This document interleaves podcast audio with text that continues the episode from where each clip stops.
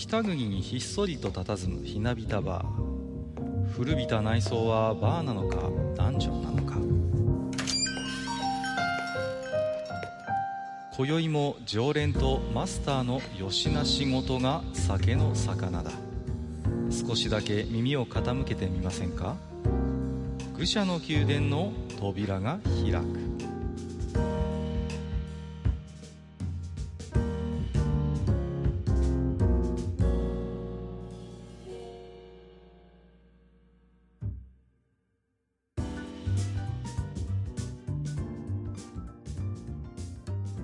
いやいや、マスター、今日も来ましたよ。はいはい、いらっしゃい。東京あたりは随分大雪でね、うん、うん、ニュースにもなってましたけれども。なんかひどいみたいですね。そうですね。まあ、なんて言うんですかね、こう、ちょっと一昔前ですと、まあ我々のような北国の人間はね、これだから東京はみたいな、はい、割とそういう言説も、こう、多かったように思うんですけど、なんか最近なんかさらにそこから、まあ進んだと言ったら変な話なんですけれども、まあ、東京の人は仕方ないよね、みたいな、もうなかなかめったに降らないね、そういう雪のことにいちいち備えてもいられないもんね、みたいな、なんかちょっと割と同情的な感じになってるような気がするなって、ちょっと思ったりもしたんですけどね。いやー、でも今回は、うん、あの、あっちこっちでニュースの映像でね、はいはい、あの、車で走ってて止まれなくて滑ってってぶつかってみたいな映像が随分と出てたじゃないですか。うん、ありましたね。あれはね、見ててね、バカじゃねえのって思ってましたけど。まあ、あのー、ネットで指摘してる人もいましたけれども、雪道ノーマルタイヤで走るのってもう普通に法令違反ですからね。うん。まあ、ね、自らが危険なのは当然として、隊員にやっぱり危害をもう加えるもう恐れが多分にあるわけですからね。うん。うん、やっぱりね、スタッドレスあるいはチェーンっていうのがね、もう当然やっぱりこう何年かに一遍の事態かもしれないけれども、用意していて当然なのかなというのはやっぱりありますけれどもね、そこは。うん、だからね、ほら、電車が止まっちゃったとか、うんうんうんうん、まあそういうのでね、その帰るに帰れなくなったとか、そういう人はまあ、あかわいそうにって思いますよ、それ。はいはい。まあね、公共交通機関の方はね。うん、うんなんかその、そういう備えもないまんまその車に乗っててね。うん。やれその事故っただの、うん。うん、なんかその、トンネルの中にななんか10時間も20時間かかすぐらい、なんかね、そのままにされたとかっていうのをね、見てるとね、いや、それはさすがにちょっと、こう、準備というか、うんうん、そこはね、そういうのが足りないんじゃないかなって、うん、そうそう、事前にね、予告はされていたわけですから、当然ね。今回は特にね。そうそうそう。うん、やっぱりそのあたり、うん、まあ、いくら普段ね、スタッドレスやチェーンをつける習慣がないとは言ってもですね、うん、やっぱりこう、ね、雪がこうね、積もる可能性のある地区で車をね、転がしてる以上はですね、その辺準備はしてもらいたいなというのは確かに僕も思いますね。そうですね。はい。まあ全然話は変わるんですけれども、あのーはい、前回ですかね、えっ、ー、と、ネットフリックス版のデビルマンご覧になりましたかなんていう置き手紙もいただいていたかと思うんですけれども、はい。え、私、あのー、早速ですね、あの後、はい、見てみました。ネットフリックス版のデビルマン。クライベイビーですかね。はい。はい。いやーね、素晴らしかった。うん。素晴らしい。いや、いいですね。あのー、なんて言うんですかね。やっぱりあのー、スポンサーがつくような、その、地上波のテレビじゃ絶対できない構成になってますね。うん。うん、つまりそれは、その、まあ、デビルマンの一つ、まあ、特徴というか、非常にセクシャルな部分と、あるいはバイオレンスな部分が、まさにね、限界突破しているというね。まあ、長い方ですからね。まあ、そうそうそう。まあね、長井剛先生が元々のオリジナルがそういうやっぱりエッジを攻めるような作品であったがゆえにですね。まあ、今回のこのネットフリックス版デビルマンは、まあまさに正当進化と言っていいんじゃないのかなと。あの、個人的には非常にあの、楽しませていただきましたね。はい。うん、うん。やっぱりね、こう、なんていうかな、この、まあ、我々こう、見たい人間が直接ペイをしているわけなので、まあ、いろんな、こう、スポンサーさんとか、こう、いろんな各方面にあまり遠慮することなく、クリエイターの方が、まあ、伸び伸びと、今回できたんじゃないかなっていうことは、あの、思うんですよね。うん。いやだからね、ぜひともまあ、たびたびね、こうやって、あの、マスターにも、あの、いろいろと作品をお勧めすることもあるんですけれども、今回はね、うん、やっぱりその中でも、かなり、うん、ぜひ、見て感想を聞いてみたいなっていうそういう、あの、思いがありますね。はい。そうですか。うんうんうん。まあ、ただね、僕はあの、どっちかっていうと、あの、救いのない話って好きじゃないんですよね。そうですか。まあ、うん、今回ね、かなりある意味忠実に原作デビルマンをなぞってるので、まあ、マスターも原作ご存知だと思いますけれども、はい。はい、そういう意味で言うと、はい、救いはないですよ。救いがないです。もう、見る前からさ、あの、うん、救いがないって分かっちゃってるものを見るのって結構辛いなっていう。まあね、そう。割とね、前半、あの要所要所に、割とこう家族の温かみとか、ほんわか描写もあるんですよ。うん。あるんですけども、それがもう後半とんでもないことになるからね。いや、確かに辛いことは辛いです。あのなんていうんですかね。あの、心が、こう、震わさずに見ることはできないという感じはしますね。うん、まあ、あのー、まあ、バイオレンスの部分もすごいですね。もう、なんていうか内臓とかもそういうのも割とバンバン、こうね、飛び出ちゃうみたいな描写もあるし、まあ、うん、でも、ね。あの、一時期のね、うんうんうん、あの、古い時代の話ですけど、はいはいはい。えまあ、うん。カムイ海伝の話ですか？80, ?80 年代ぐらいですか？うんうんうんうん。80年代から90年代にかけてぐらいの、あの、OVA って、はいはいはい。結構そういう、あの、スプラッター系というか、うん、うん、あの、露骨な描写のあるアニメって結構ありましたよ。だから、その、結局その OVA が、やっぱり担ってた、その役割みたいなものを、ある意味こういう、あのー、ペイムービーみたいなものも、になってると思うんです。うん、OVA にしてもやっぱり、まあ、スポンサーがつくものもありましたけれども、テレビよりは割と自由に表現ができる媒体としてやっぱりそこに価値があったと思うんですよ。うん、うん、だからこそ、テレビではできないような、そういうね、バイオレンスもそうですし、セクシャルな部分もそうですけども、割と過激な表現っていうのがあったようにも思うんですよね。うん。うん、それはある意味また形を変えて、今回のそのネットフリックスのデビルマンとかは、になってるんじゃないのかなってことをちょっと思いますよね。うん。で、今回このネットフリックス、まあ、がオリジナルで企画をして、で、まあもちろんこれ全世界で見られる状態になってると思うんですけれども、まあ、日本初ということでね、日本から発信するっていうことで、非常にね、個人的には、うん、これぞ日本アニメということで、うん、いろんな海外の人にも見てもらいたいなと思えるような作品だったなと。はい、割と手放しで褒めちゃってます、今回私はね。うん。あの、シレーヌがいいんですよ、シレーヌが。もう、エロくて。いいです。それはね、もともとそういうキャラですからね。そうそうそうそう。でも、なんていうのかな、非常にこう現代的な、うん、あのー、ね、まあ、主人公、まあ、デビルマンとこう、開口する、出会うんですけど、場所がね、あ、なんて飛び出しんちみたいな、ちょんのまみたいなとこなんですよ。そういう、ね、まさにこう、風俗街でこう出会って、まあ、まあもちろんね、デビルマンなんでいたすんですけれども、その辺が何とも言えずね、シレーヌらしいというか、後半のその、まあ出会いのエロティックな部分と、後半の戦いの中での気高さとか、そういう部分。まあ、あの例のね、非常に名言も飛び出しますし、うん。で声優がね、あの、田中敦子さんがやってらっしゃってね、これが非常にいいですね。もう、少佐の声でシレーヌが聞けるなんてね、こんな日が来ると思いませんでしたけれどもね。うん。えーと、すいません。ちょっとね、まあ、あのー、ご紹介いただいた方に本当に、ね、感謝したいなと思ってるんですけれども、今日の本編でもね、まあ、あのーはい、そうですね、えー、今回、まあ、ね、ちょっと実は収録前にマスターに教えていただいたんですけどもね、今回が、えー、108回目ということでね、はい。はい、ちょうど、煩悩の数だけ我々も、ね、えー、はい、この番組やってきたんですけども、その108回目にですね、はいはい、こう、エロゲの話をするということで。煩悩の塊になると。そうですね。はい、えー、予告しておりましたように本日はですね、えー、シリーズその時エロゲシが動いたの、えー、3回目ということで、えー、アリスソフトのつまみ食いというゲームについていろいろとおしゃべりをしていきたいと思いますので、本日もスターよろしくお願いいたします。はい、よろしくお願いします。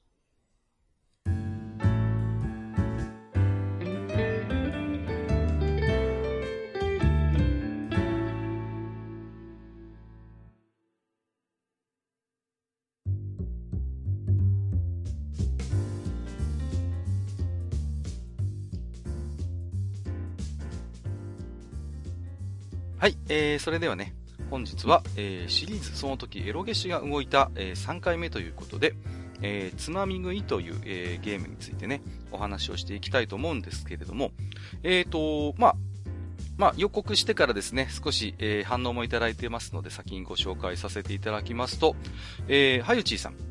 えー、次回予告でアリスソフトと出たから、てっきりランスシリーズと思いきや、つまみ食いだったので思わず突っこけました。えー、つまみ食いをやったことがないので次回を楽しみにしてますといただいております。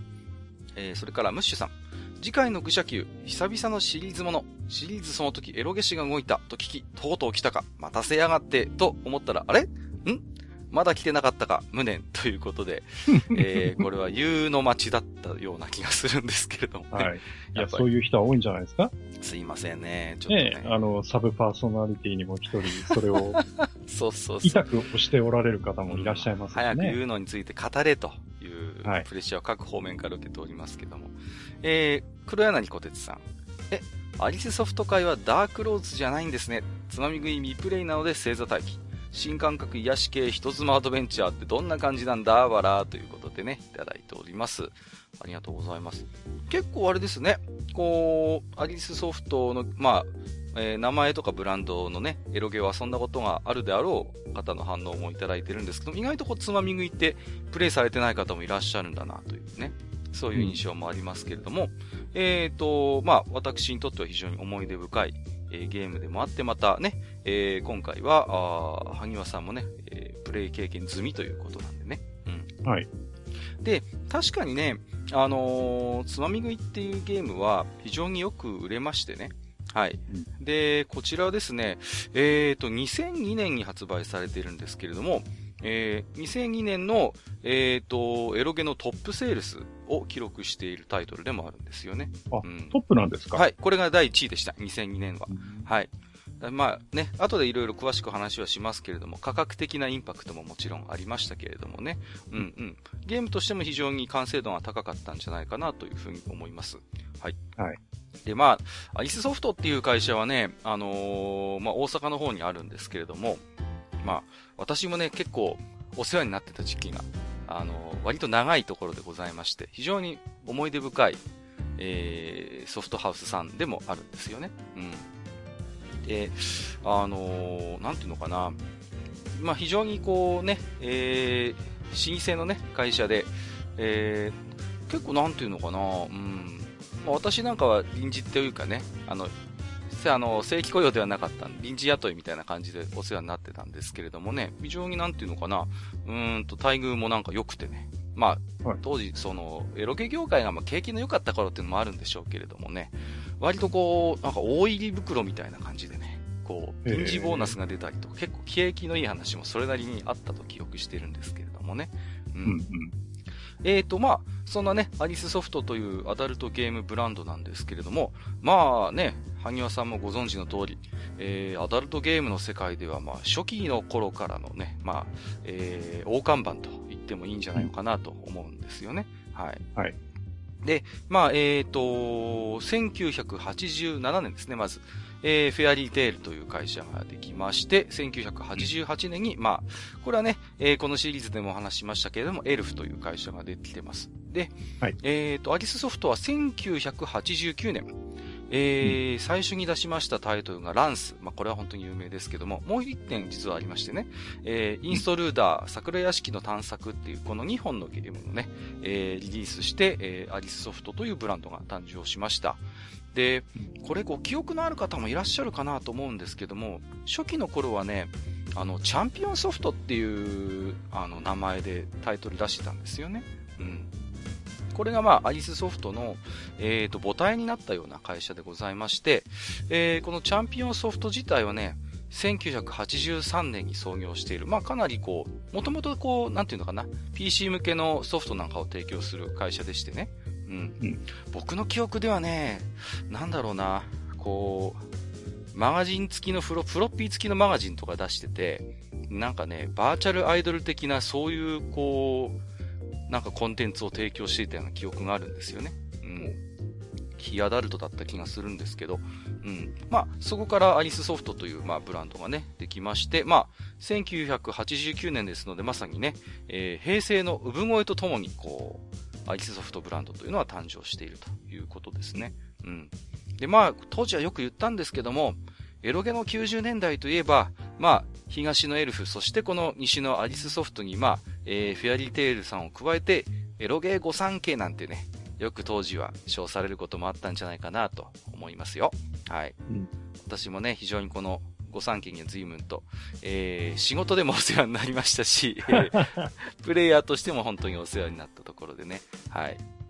まあ、アイスソフトのね、有名シリーズとしては、まあ、えっ、ー、と、置き手紙でもいただいておりましたけどもね、えー、ご存知ランスシリーズ、あるいはね、えー、闘神都市シリーズ、えー、はい、パステルチャイムシリーズ、えー、超昂シリーズなどなどね、えー、人気シリーズを多数抱えているわけなんですけれども、えー、そんな中ですね、えっ、ー、と、ランスに関しましては、えー、シリーズ最終章と言われるランス10、えー、が今年出る予定とございまして。はい、はい。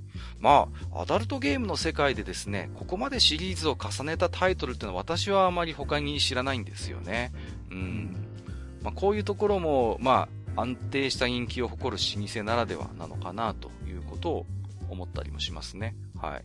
うん。で、何ですか？まあ、あの、メーカーの特徴としてはですね、まあ、これは萩和さんもよくご存知かなとは思うんですけれども、まあ、エロゲといえばね、今もそうなんですが、えー、アドベンチャー形式のジャンルというのが非常に主流になってるんですけれども、まあ、アリスソフトっていう会社はね、まあ、割とこう、育成シミュレーションだったり、あるいはね、えー、戦国ランスとか、あとは大悪事とかそうですかね、地域制圧型のシミュレーションみたいなものを結構得意にしてましてね。うん。で、ゲーム性の高いシミュレーションゲームなんかを割と得意としている印象がありますね。うん。マスターはあれですか？こう、ランスシリーズとか、あ東進都市とか、この辺はプレイしたことってありますか？いや、あのね、あのー、僕は、はい。いわゆる、あの、パソコンを手に入れたのが、あの、就職してからなので、はい。それまでは、いわゆる8ビットのマイコンとかをずっといじって遊んでたので、なるほど。だから実はこの手のゲームって、うん、ほとんどその、えー、就職するまでっていうのは触ってないんですよ。はいはいはいはい。それで、今あの、ちょっとね、えウィキペディアで、あの、アリスソフトの、まあ、ソフトバーって見てるんですけど、うん、はいはい。えっ、ー、と、学生時代にね、うん、えっ、ー、と、友達ん家で、はい。えっ、ー、とね、プロスチューデント G はね、ああ友達がやってるのを見て、後ろでゲラゲラ笑ってた記憶があるんですよね。懐かしいですね。はい。はい。はい、これ結構、あのー、ギャグが、うん、こう、そうそう。散りばめられてたっていう記憶があって、うん、コミカルですよね。非常にテイストとしてはね。これはね、なんかゲラゲラ笑った記憶がありますね。はいはい、でもね、それは、あの、やっぱ友達が98を持っていて、うんうんうん。98でやってたんですよね。で僕は98持ってなかったんで、はい。うん、僕はできなかったんですけどね。うんうんうんうん。なるほどね。はい。はい。私はまあ割とこうね、えー、マセガキでございましたし、まあ上にね、年の離れた兄などもいたので、結構ね。でございますしね。はい、いやいや、それは関係ないっていうか、違いますけどもね。あのー、まあ、割とね、あの、言えない年齢の頃からなんとなく親しんでたものもあるんですけども、まあその辺は少し曖昧にしておくとしてですね。うん。はい。まあ、あのー、まあ市場に人気シリーズも多数抱えているソフトハウスさんですけれども、単発でもね、まああの、いろいろ、あの、有名な作品もありましてね、かつてこのシリーズで言及した、はい、あの、あゆみちゃん物語とかね、うん。あるいはまあね、はいはい、あの、アトラクナクアとかですね、まあ、割と有名作にはこと書かないところかなという印象。あと DPS シリーズとかありますよね。そうですね。はいはいはいはい。うん。だからまあ、そういう意味で言うとね、本当に、なんていうのかな、こう、割と安定してね、こう、まあ、先日ね、エルフの、えー、サイトがついに閉鎖になってしまったなんて話もした記憶もあるんですけれども、はいはい、今でもまあ安定してこうソフト供給をしているという意味では、まあ本当になんていうかな、このエロ、日本のアダルトゲーム、エロゲの世界をね、牽引しているメーカーと言っていいのかなと思うんですよね。うん。うんうん、で、えっ、ー、と、まあ、以前もね、このシリーズで紹介しましたけれども、1992年に、まあ、えっ、ー、と、エルフがですね、同級生というエロゲーを発表してるんですけれども、まあ、はい、これについてはちょっとね、えー、以前お話をしてるんで、気になる方はちょっとそちらをお聞きいただきたいと思うんですけれども、えー、翌に、えーと、翌93年に、アリスソフトがですね、あの、あゆみちゃん物語というエロゲーを発表してるんですね。はい、はい、はい。でね、これがね、なんていうのかな、非常にこう、同級生と好対象をなすゲームじゃないかなと思っているんですね。うん。うん、と言いますのは、あの、まあ、同級生っていうのが、まあ、非常に多数登場するヒロインたちとの、まあ、非常にこう、自由度の高いシステムの中で、まあ、あの、自由に恋愛を楽しむっていうシステムになっていたじゃないですか。まあ、極端な話、攻略しない、女の子たちを攻略しないっていう自由すらあったわけですよね、同級生には。うんうん。それに対して、まあ、このあゆみちゃん物語というのは、まあ、学園のヒロインという位置づけの、まあ、あゆみちゃんっていう女の子、一人なんですよね。ヒロインが。たった一人。うね、うん。この一人と徹底的にこう関係を深めていくっていうゲームなんですよね。うん。で、まあ言ってみればもうね、会えばもう毎日のようにこう、性交渉して、ね。うん、で、調教を加えて、で、あゆみちゃんを自分好みのこう、性的思考に変えていくっていう、まあ非常にこう、濃密なエロティックな描写が売りだったゲームですね。これは。はいはい。うん。これはマスターもやった経験とかあります？これ、あゆみちゃん。えっ、ー、とね、僕はあの、この、あゆみちゃん物語の原画を描いてるラッシャーベラクさんはいはいはいはい。の絵が結構好きなんですよ。ああ、わかりますわかります。それで、僕はね、えー、っと、ずいぶん後になってからね、はい。買ってますね。あ、いいですね。はい。僕ももともとはそうですね、うん、ラッシャーベラクさんの原画が好きでそこから入りましたね。うん。はい。そしたらね、思いのほかハードなんだよね。そうそうそう、ハードハード、これは。びっくりするぐらいハードで。うん、そうなんですよ。うん。割とこう、ハード系のエロなんですよね。ですね。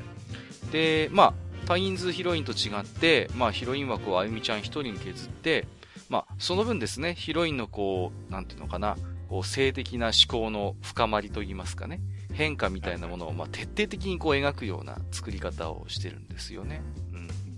で、あゆみちゃん物語というのは非常にシナリオの出自もですね、あの独特のものがありまして、えっ、ー、と、はい、アリスソフトのホームページの公式 BBS にアリスネットっていうのがあったんですけども、ここにですね、あの、あゆみちゃんプロジェクトっていうスレッドがありまして、で、このあゆみちゃんプロジェクトの中で、まあ、大きな、こんな感じの、あの、タイトルに、あの、ゲームにしたいっていう大きなコンセプトを、まあ、メーカー側、アリスソフト側が提供して、有志がですね、こんなシナリオにしたらどうだろうっていうのを持ち、持ち込み合ったんですね、その BBS の中で。で、基本的にそれをもう元にして、あの、あゆみちゃん物語のシナリオって完成してるんですよ。で、しかもですね、さらにあの、ラッシャーベラクさんの手書きのカラーイラストを実はスキャンしたものをそのまま使ってたりするんですね、ビジュアルの部分っていうのは。わざわざこう書き直したりとかしてないんですよ、あのゲームって。あ、そうなんだ。うん、そうそう。ラッシャーベラクさんの手書きのカラーイラストをそのままスキャンして使ってるということで、まあ、なんていうんですか、そういう意味で言うと、まあ、えっ、ー、と、先ほど言った少人数ヒロイン、それから、えっ、ー、と、あまりコストをかけない、低コストでこう効率的な制作システムっていうところに、まあ、このあゆみちゃん物語というのは一つ、アリスソフトの独創性が見えるのかなと思うんですね。うん。はい、で、この少人数ヒロイン、そして、えー、低コストで効率的な制作システムっていうのが、今日後で語るつまみ食いっていうのも、その系譜の中に位置づけられるのかなと、個人的には思っています。はい。うん、で、もう一つですね、あのー、先ほど、マスターも結構ハードなんだよねって話をしてたんですけれども、あの、はい、アリスソフトの作品って、まあ、非常に知名度の高いゲームも多いですし、まあ、人気とか売り上げなんかも高い作品いっぱいあるんですけれども、意外なほどにですね、こう、コンシューマーゲーム機への移植とか、一般向けのアニメとみたいな、非アダルト展開が極端に少ないんですよね、実はね。うん。ああ、そうかもしれないですね。そうそうそう。あのね、トゥーハートとか同級生にしても、やっぱりヒアヒアダルト展開があったじゃないですか、今週末に、うんうん、ね。で、アリスソフトの作品って本当に数えるぐらいしかなくて、えっ、ー、とね、 Only You リクルスってっていう作品が、プレステ2だったかな。うん。あるいはね、パステルチャイムコンティニューっていう、これは PSP だったと思うんですけども、本当ね、はいはい、数えるぐらいしかないんです、そういうコンシューマー系の移植というのがね。うん。で、この辺はやっぱりね、エルフとかリーフなどとはね、対照的だと思うんですよね。うん。で、これなんでかって個人的にいろいろ思ったんですけれども、一つにはですね、そのアリスソフトのこだわりとして、飽くなきエロへのこだわりがあるのではないかなと思ってるんですね。うん。で、それは、まあ、一つには、そのゲームの主要な要素からですね、こうエロを排除することを、あまりこうメーカーの寄付として好まなかったんじゃないのかなっていう印象があります。うん。でこれはね、ユーザーとして感じることでもあるし、実際に私がお仕事させていただいてた時も割とそれはね、感じましたね。会社の社風として。あの、我々はエロゲ作ってなんぼだみたいな、そういう気概みたいなものって確かにあった気がするんですよね。うん。で、このアリスソフトのエロへのこだわりみたいなものが、まあ、一つにはやっぱりシステムに現れていて、そのシステムの主要な部分に、このエロ要素みたいなものがもう不可分な形でかなりこう食い込んでる、くっついてるっていうことが。だから、なかなかこう今週末期への移植というのが、こう、技術的にも大変になってるっていう部分があると思います。あるいはシナリオに関して言っても、先ほどのあゆみちゃん物語もそうですけれども、割とこう、前面にエロを押し出すような作品っていうのが、やっぱりあの、多いんですよね。うん。まあ、例えば、同級生にしても、トゥーハートにしても、もう、なんていうのかな、こう、最終的なこう目的、あるいは目その最終的な目的に近いところに、ペットこう、エロがこう挿入されて、エンディングみたいな形になってるじゃないですか。はいはい。だから、その部分さえ、まあ、ある意味ソフトに、こう、変えれば、まあ、出せるかなっていう、今週までもいけるかなっていう気はするんですけれども、まあ、例えばランスシリーズにしてもそうですし、あるいはまあ、あゆみちゃん物語なんかもっとそうですけれども、もう、エロ抜いたら何も残んないみたいなね。うんうんうん。やっぱそういうところってあると思うんですよ。うん。ランスにしてもあの鬼畜なキャラクターですから、あれをエロ抜きにしてしまったら、もうランスというキャラクター自身の、その、なんていうのかな？特徴付けが全然薄まってしまって、ゲームとしての魅力も成り立たないと思いますし、あみちゃん物語なんかも企画そのものが多分成り立たないと思うんですよね。うん、うん。そうですね。はい、うん、そういう意味で言うと、アリスソフトっていう会社は非常にこう、エロの職人肌的な匂いも感じるメーカーだなと思っています。うん。で、そのエロの職人肌的な匂いっていうのが一つ、また、これもですね、つまみ食いにつながる要素になるのかなというふうに思うんですよね。うん。で、えー、ちょっとですね、前段が長くなりましたけれども、えー、ではですね、えー、つまみ食いのお話をさせていただきますよ。はい。で、え、ー、と、リスナーさんからも、え、ー、と、言及がありましたけれども、えー、ジャンルはですね、新感覚、癒し系人妻アドベンチャーって書いてあるんですね。なんのこっちゃ。なんのこっちゃっていう感じもするんですけれども、まあ、要はですね、主人公は、まあ、ヒロインである、えー、人妻にですね、えー、これはまあ調教するんじゃなくて、調教されるんですよね、主人公側がね。うん。うんうん、いわばこう、性の手ほどきを受けるという、まあ、そういうまあ逆育成要素があるんですよね。うん。その辺が一つこう新感覚って歌っている理由なのかなという気もするんですけれども、えっ、ー、と、先ほど申し上げましたように、えー、つまみ食い2002年の3月15日に発売されております。で、えー、当時はですね、えー、フルプライスがまあエロゲといえば当たり前の時代でしてね、うん。うん、だいたい1本8800円前後ぐらいするのが、うん、当たり前だった頃ですからね。うん。そんな時代においてですね、えー、お値段なんと衝撃の2800円ということでね。うん。いや、これ覚えてますよ。これびっくりしましたよね、これ。え？っていうね。まあ、衝撃の低価格ということで、まあ、エロゲーユーザー、あるいは、えー、エロゲ業界の度肝を抜いた作品でございました。えー、売上の本数、えー、およそ7万本弱ということで、えー、見事ですね、2002年のエロゲのトップセールスを記録することになりました。はい。で、えー、2800円という、まあね、低価格、まあもちろんこれはコストを削減するために様々な工夫がゲーム内ではされておりまして、えー、まずはですね、攻略できるヒロインは、え、ー、と、2名ということになっております。はい。で、えー、当時もはやね、えー、当たり前になっておりましたけれども、例えばオープニングのボーカル曲、あるいはキャラボイスなどもすべてカット。えー、パッケージも、えーと、いわゆるボックスタイプではなくて、標準的な DVD ケースを採用してましたね。うん、で、まあ当時ね、エロゲっていうと割と大きめのボックスに入っていて、例えばソフト本体の他に、リーフレットとかミニ画集とか、まああるいは特典としてラジオ CD とかね、様々なそういうおまけが入っているエロゲも結構多かったと思うんですよね。そういう記憶があります。うん。まあそういう中でですね、男らしいと言いますか。もうソフトだけみたいなね。そういう感じでしたね。うん。まあでも当時のエロゲは結構ね、箱ばかり大きくて中身スカスカってのも割とありがちでしたけどもね。うん。うん、いや、だから、あれですよ、好感持てましたよ。はいはい、そうそうそうそう。うん。うん、ね。だから非常に、なんていうの、こう、シンプルで、余計なそういうね、余計なと言いますかね、もうソフト一本で勝負みたいなね、ところでね。うんうん。本当にね、もう、箱だけやたらでかいのとかありましたからね。もう。で、やっぱり、あの、まあ、コレクターの人だったらね、うん、また違うんだとは思うんですけど、はい。やっぱりエロゲってさ、うん、その、箱があんまりでっかいとね、そうそうそうそう。やっぱりこう、困るわけですよ。そうなんですよ。置き場所に困るんですよね。置き場所に困るし、うん、やっぱりその、あの、それこそ日の当たる本棚にこう、ダッと並べとく、性格のものでもないので。そうそうそうそう。うん。だからそういう意味ではパッケージがあの DVD のあのケースだけっていうのはね、やっぱりこう、うん、あ、ありがたいというか。そうですね。はい。あ、うん。いや、これでいいんだよっていう。うんうんうんうん。うん。感じでしたね。思いました。思いました、思いました。私も思いました、これは。だから、うん。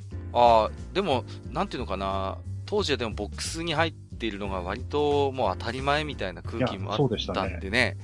いや、うん、だから目から鱗が落ちる思いというか、あ、これでいいんだみたいな感覚は正直ありましたよね。うん。で、えっ、ー、と、まあね、あらすじとしてはですね、えー、主人公の、まあ、男性、男の子、津崎悟くんっているんですけども、えっ、ー、と、就職が決まって、まあ、今住んでるマンションを、えっ、ー、と、近いうちに引き払わなきゃいけないと。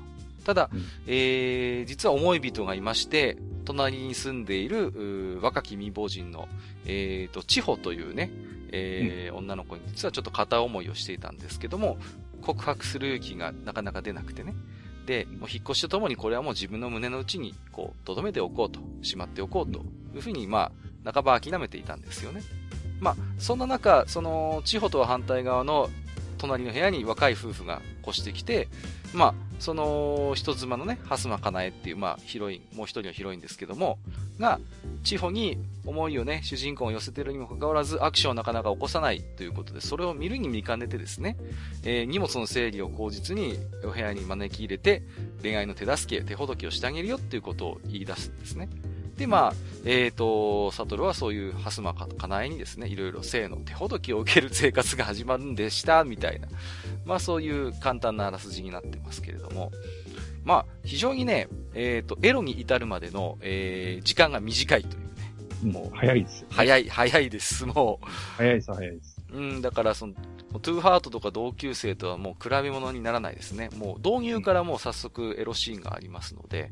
うん、だってね、トゥーハートとか、まあ、この間話しましたけど、トゥーハートって、こう、ずーっと長い、そのヒロインとの、その心のやりとりがあって、はい。で、その、まあ、結晶として最後に、そういうシーンがあって終わる。そうそうそう、そうです、そうです。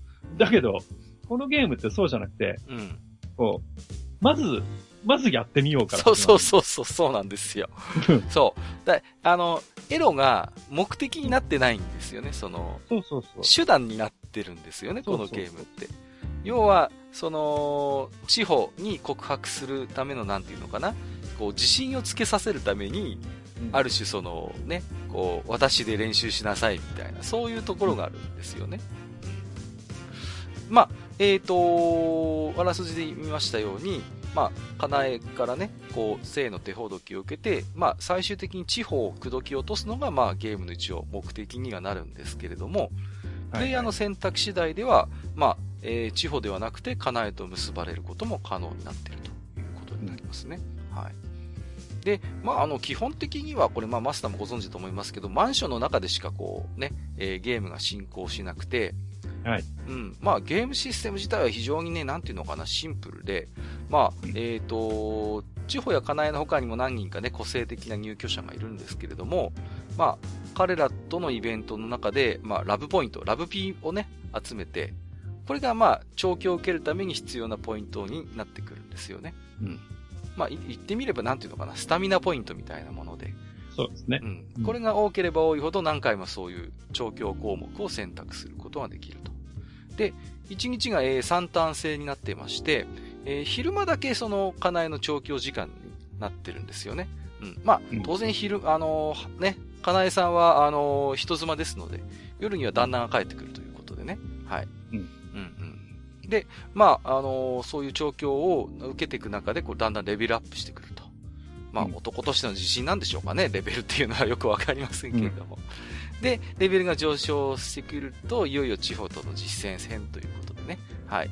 まあ、彼女の部屋に上がるための口実を得た後は、まあ、いよいよ地方とエッジイベントが始まるというような、まあ、大体そういう大まかな流れになってますね。はい。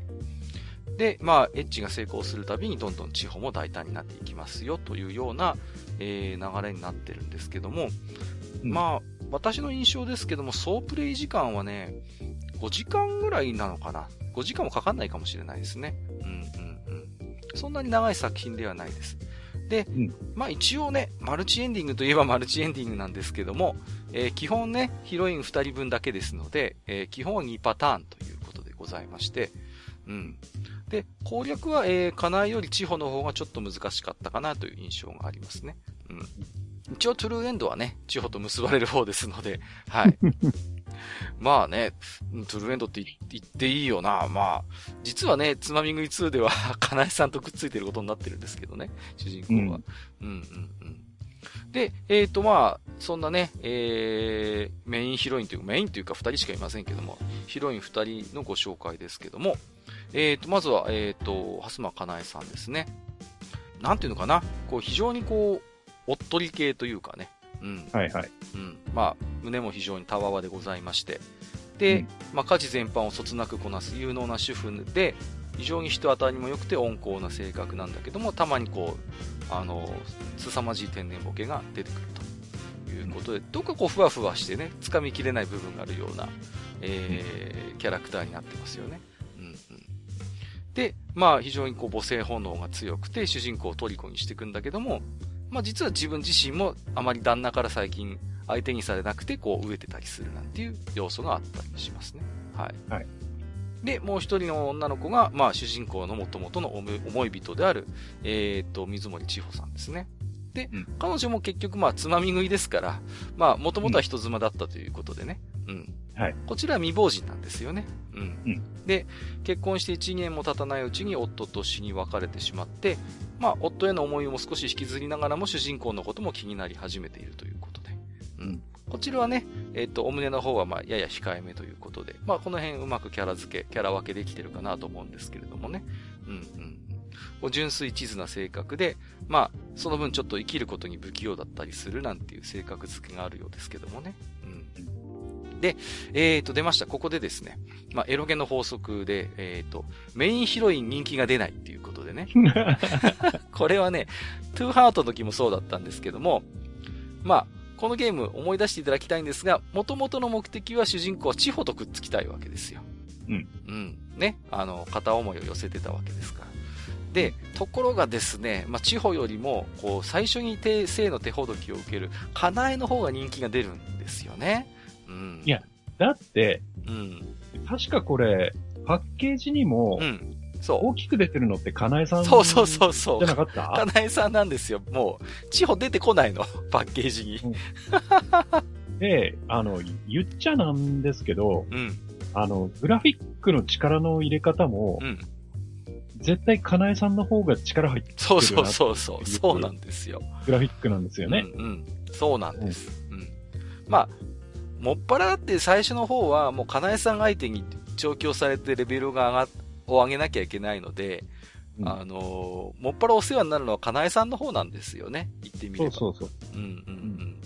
で、CG の数も、かなえさんの方が多いし、コスプレ要素なんかもあったりしてね。うん。うん、まあ、ですからね、まあ、あまり多分アリスソフトさんも地方をメインヒロイン扱いしてなかったのかもしれないですね。そういう意味で言うと。ちょっとかわいそうだけど。うん、ね。なんていう、ゲームの主眼としては割とかなえさんとのこう、えー、性の手ほどきみたいな方がね、名義になっちゃってるかなという気もするんですよね。うん。で、まあ、かなえさん非常に人気が出まして、続編のつまみ食い2でもですね、えー、攻略対象ヒロインとして見事登場を果たすんですが、まあ、ところが、このね、今回の主人公が、まあ、あの、かなえさんとくっつくことになったという体で、まあ、2なんですけども、その主人公が次回作では寝取られてしまうっていうね、このそうそうそう そう。かわいそうなね。うん。だから、かなえさんルートのエンディングだと、旦那と別れてくれって言って、旦那とかなえさんが、うん、まあ、あの、別れてかなえさんが主人公とくっつくっていうエンディングなんですけども、うん。で、まあ、二人で幸せに暮らせて、暮らしてよかったねってなるんだけども、うん、ところが、つまみ食い2になってしまうと、この主人公は仕事でちょっと出張に出てしまいましてね。こう。うん、で、また、あの、かなえさんが体を持て余してしまって、こう、寝取られてしまうというね。うん、いやいやいや、もう大変なことになるんですけれども、まあ、かなえさん非常に人気があってですね、戦国乱世にまで出てたのに私もちょっと笑いましたけれどもね。そうなんだ。出てます、出てます。かなえさんは出張出演しておりますですよ。はい。で、まあ、このシリーズ非常に、あのー、人気がありまして、今言った、つまみ食い2が、えっ、ー、と、翌2003年に出まして、さらにシリーズでいきますと、はい、2006年に、えー、つま絞り。すごい名前ですけどもね。はい。で、えー、2016年、えー、おととしにはですね、つまみ食い3ということで、こちらも。10年ぶりに。そうなんです。10年ぶりに出たんですね。まあこちらフルプライスだったんですけどね、3はね。はい、はい、うん、うん。まあ、そんなこんなでね、なんだかんだで息の長いシリーズにはなっているのかなというところでして、まあ、実はですね、これ、えっ、ー、と、アダルトビデオ版もあったりします、実写の。はい。はい、はい、私がね、見たことあるんですよ。はい。うん、で、えっ、ー、と、地方役はね、あの、ご存知、浅見ゆまさんが演じられてましてね。うん。はい。ちょっとキャラ違うかなって個人的に思いましたけどね。はい。まあ、どっちかっていうと、かなえさんの方がそうそうそうそう。そうなの、これね、僕思ったんです。地方役をね、浅見ゆまさんは割と、ほら、あの方、お胸が豊かじゃないですか。浅見ゆまさん。割とね、ねそういうキャラだったんですけど、うん、地方ってでも、どちらかというと失敗でね。で、うんうんうん、かなえさん役はほのかさんっていう、まあ、あの、映画女優さんがね、はいはい、演じていらっしゃいまして、はい、ほのかさんの方は多分おっぱいちっちゃかったんじゃないかなって、個人的には思う。逆だよね。逆のような気がするんですけれども、うん、なんかね、そういう風になってましてね。うん。で、ほのかさんって実はその後女優に転身してましてね。はい。はい、で、私全然知らなかった、何の準備もしないで見てたんですけど、あの、映画版の宇宙刑事ギャバン、ザ・ムービーで、あの、コム長官の秘書役でしれっと出てたりしますよ。びっくりしましたね。あれ？とかってて、コム長官の隣にいるのほのかさんじゃね？えと思ってね。そうそうそうそう。なんかね、未だに女優活動されてらっしゃるようですけれども。はい。はいはい。まあ、えー、そんなつまみ食いなんですけれども、えー、何度も言ってますようにね、えっ、ー、と、低価格エロゲのまさに先駆けでしたね。はい。うん、と、多分ね、最初だと思います。こういう低プライス作品としてはね。うん。はいはい。で、まあ、もちろんね、えー、ボイスとか、えっ、ー、と、ボーカルとか、そぎ落とした要素ももちろん多いんですけれども、まあ、うん、マスターもご存知のようにエロ職人アリスソフトらしくてですね、エロ描写はまさに濃厚そのものということでね。うん。で、まあそこに至る過程も非常に単純明快だなと思うんですよね。わざわざ何かフラグをいっぱい一生懸命立てて、何かこうね、うん、えー、攻略サイトを見ながら、こうやっていかないと、HCG が拝めないなんて、そんなことは全然ないんですよね、つまみ食いっていうのは。割と最初からこうね、えー、迫られて、えー、かなえさんと関係を結んでしまって、あと基本部屋を訪ねればもうエロシーンが拝めるっていうところがありましたんでね。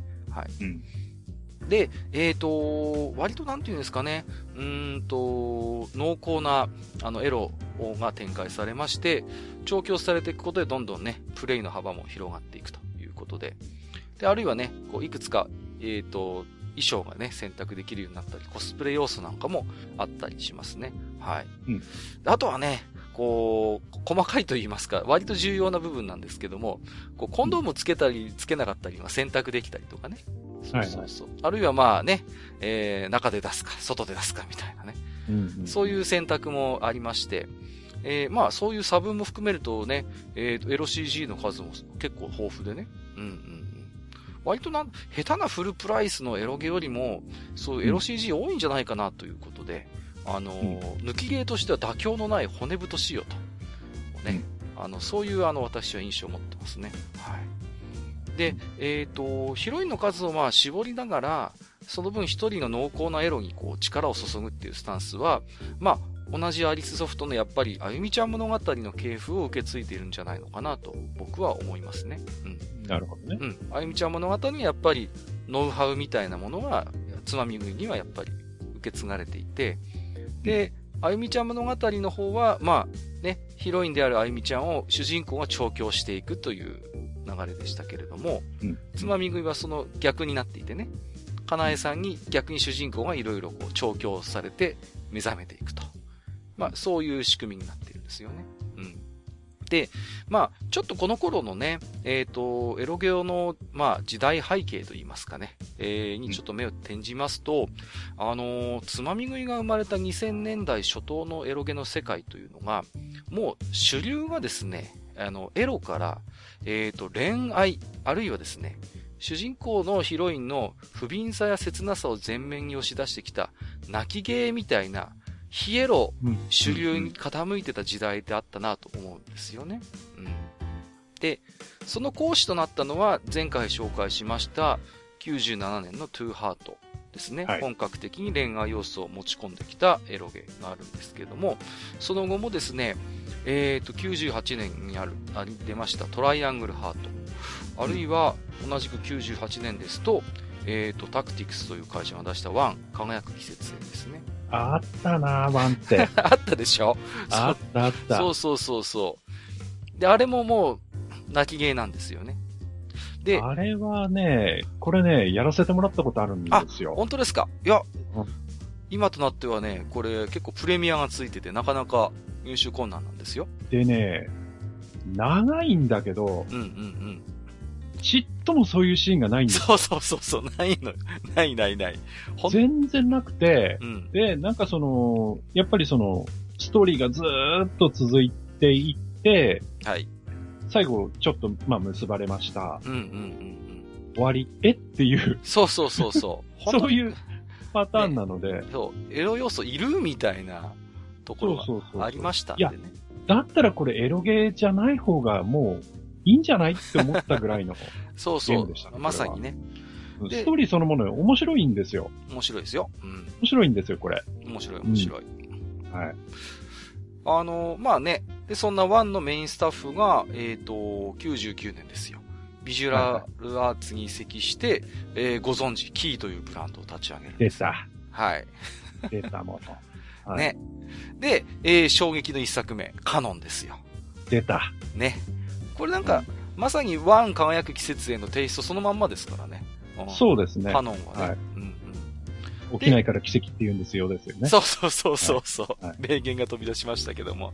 はい、まあ、言ってみれば、これによって泣き芸の可能性が開拓されたわけですよね。もう、エロが主眼というよりはむしろ、なんか、ヒロインのけなげさ、切なさみたいなものはこう前面に出てくる。うん。これ、閣下どうなんですか？こういう、はい、その泣き芸ってね、うん、そもそも、その、戦略として、はい。まあ、もちろんエロをつけますと。うんうん。エロゲーですと。はい。えー、で、いうことで売り出すんだけど、メインは、その、はい、えー、もうお話じゃないですか。そうですね。だと思いますよ。うん、で、こういうのって、その、ワンにしても、カノンにしても、うん、後のその、要は、コンシューマーとかへの、その展開みたいなのを最初からある程度考えた上でのああいうゲーム作りなんですかね。うん、というよりはですね、あの、どちらかというと、こう、なんていうのかな、エロっていう要素が、その、非常にこう濃密な物語を作る上で、あえて、あえて排除することの方が不自然だという考えのもとに、あえてエロゲという、その、ジャンルで出しているという印象が僕はあるんですよね。つまり、小説とかな、漫画でもそうなんですけども、当然、その、青春群像とか恋愛模様というものを描くときに、うん、まあ、当然の帰結として、非常に親密になったら、そういう肉体関係を結ぶこともあるだろうっていうことが導かれると思うんですよ。うん、ああ、なるほどね。うん。ところが、一般的なアニメとか漫画とかのゲームの世界では、そこっていうのは、あの、巧みに排除していかなきゃいけないじゃないですか。当然。ご法度だもんね。うん。レーティング的に。だけど、それって逆に不自然だよねっていう流れから僕は生まれてきたっていう印象があるんですね。うん。だから、シナリオが主導しているというのはまさにその通り。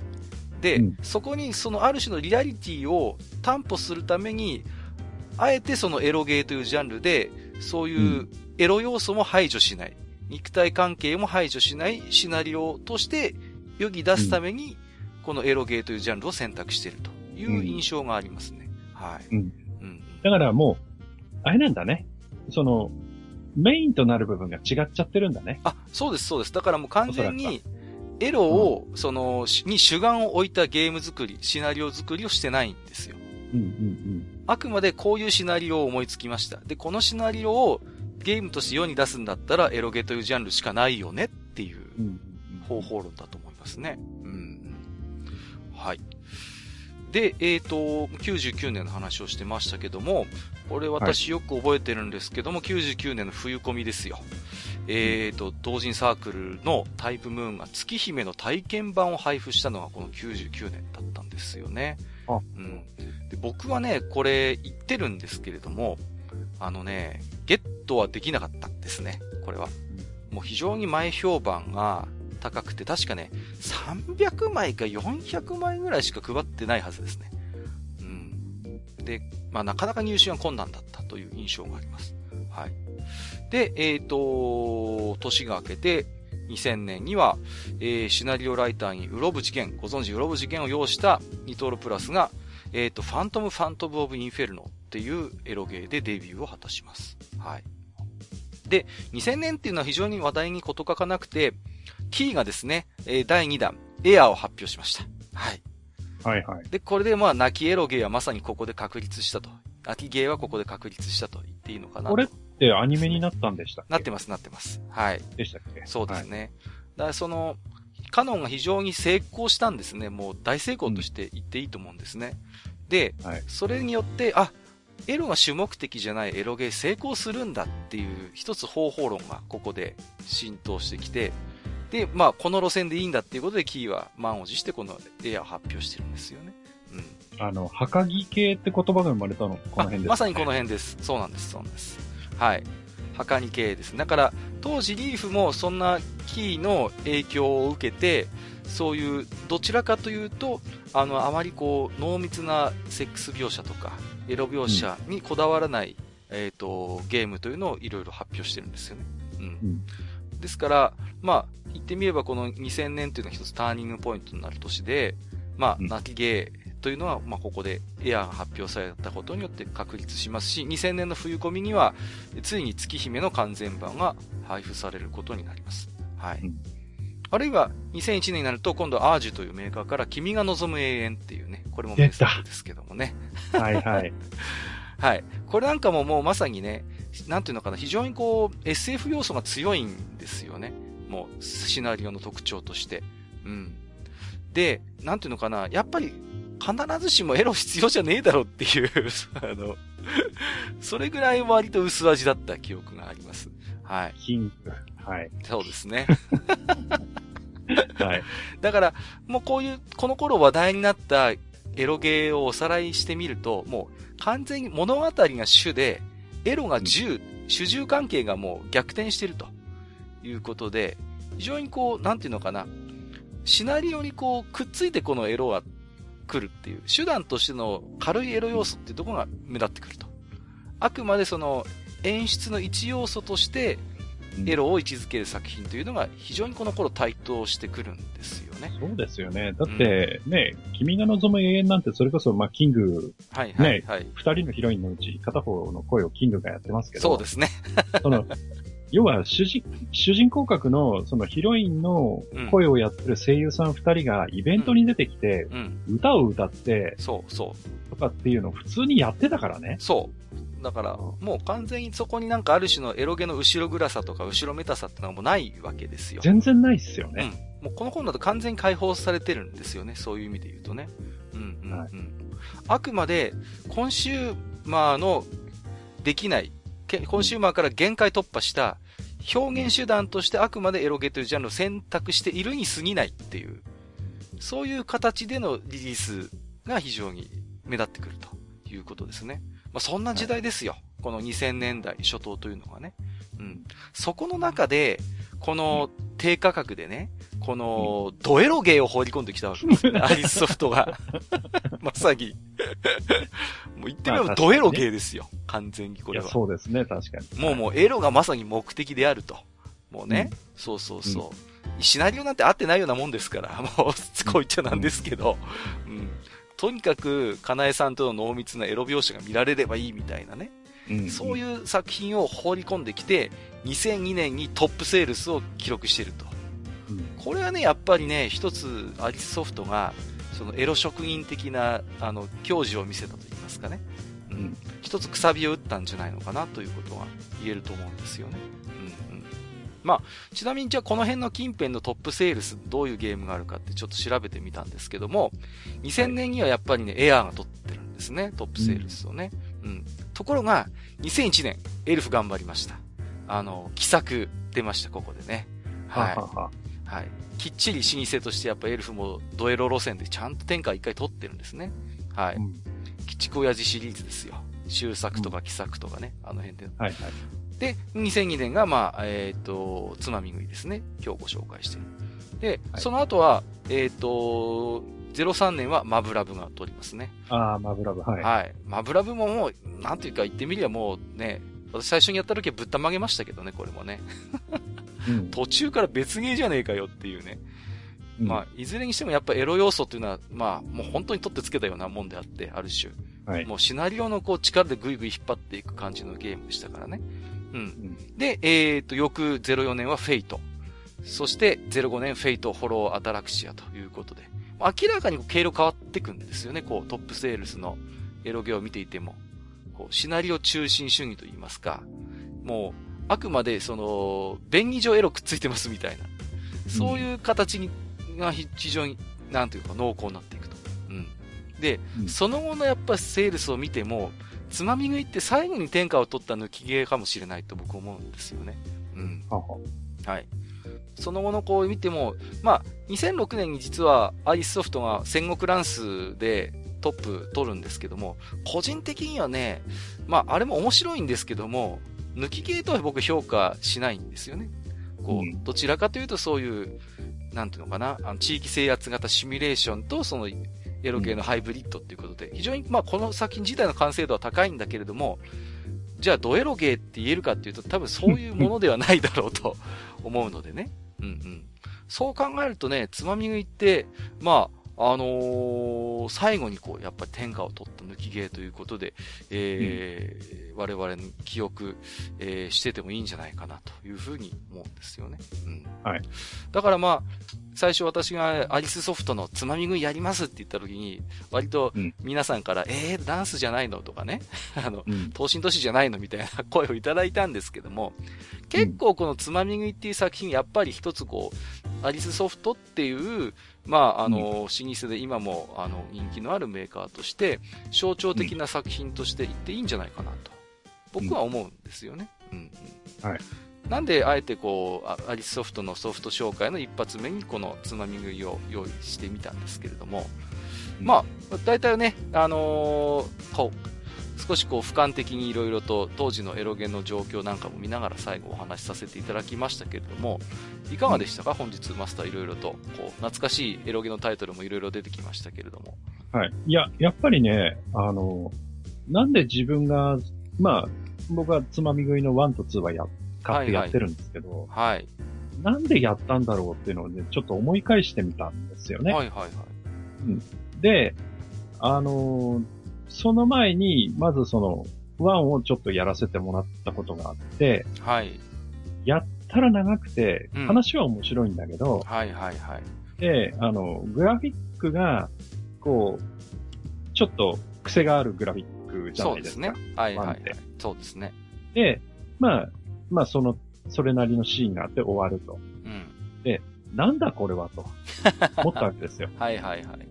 僕としてはね。うん、うん、まあ、トゥーハートなんかもちょろっとやりましたけど。はいはいはい。やっぱりこう、ああ、今の、いわゆるそのエロゲーっていうのはこういうものなのかと。ただ、うん、僕の場合はその前に、まあさっきも言ったようにね、プロスチューデント G とかそういう、えっと、に触れてたっていうのもあるので、うんうんうん、なんかこう、こういうものなんだろうかって思ってた時に、うん、で、ああいうのって大体学園ものじゃないそうですね。はい。で、主人公も、えー、ヒロインたちも大体同じぐらいの年で、そうですね。大体学校に通っていて、大体同じぐらいの年で、うん、まあせいぜい1個上とか2個上の先輩がいるぐらいのね。うんうんうん。の話なんだけど、そこでパーンと出てきたのが、もうタイトルからしてつまみ食いですよ。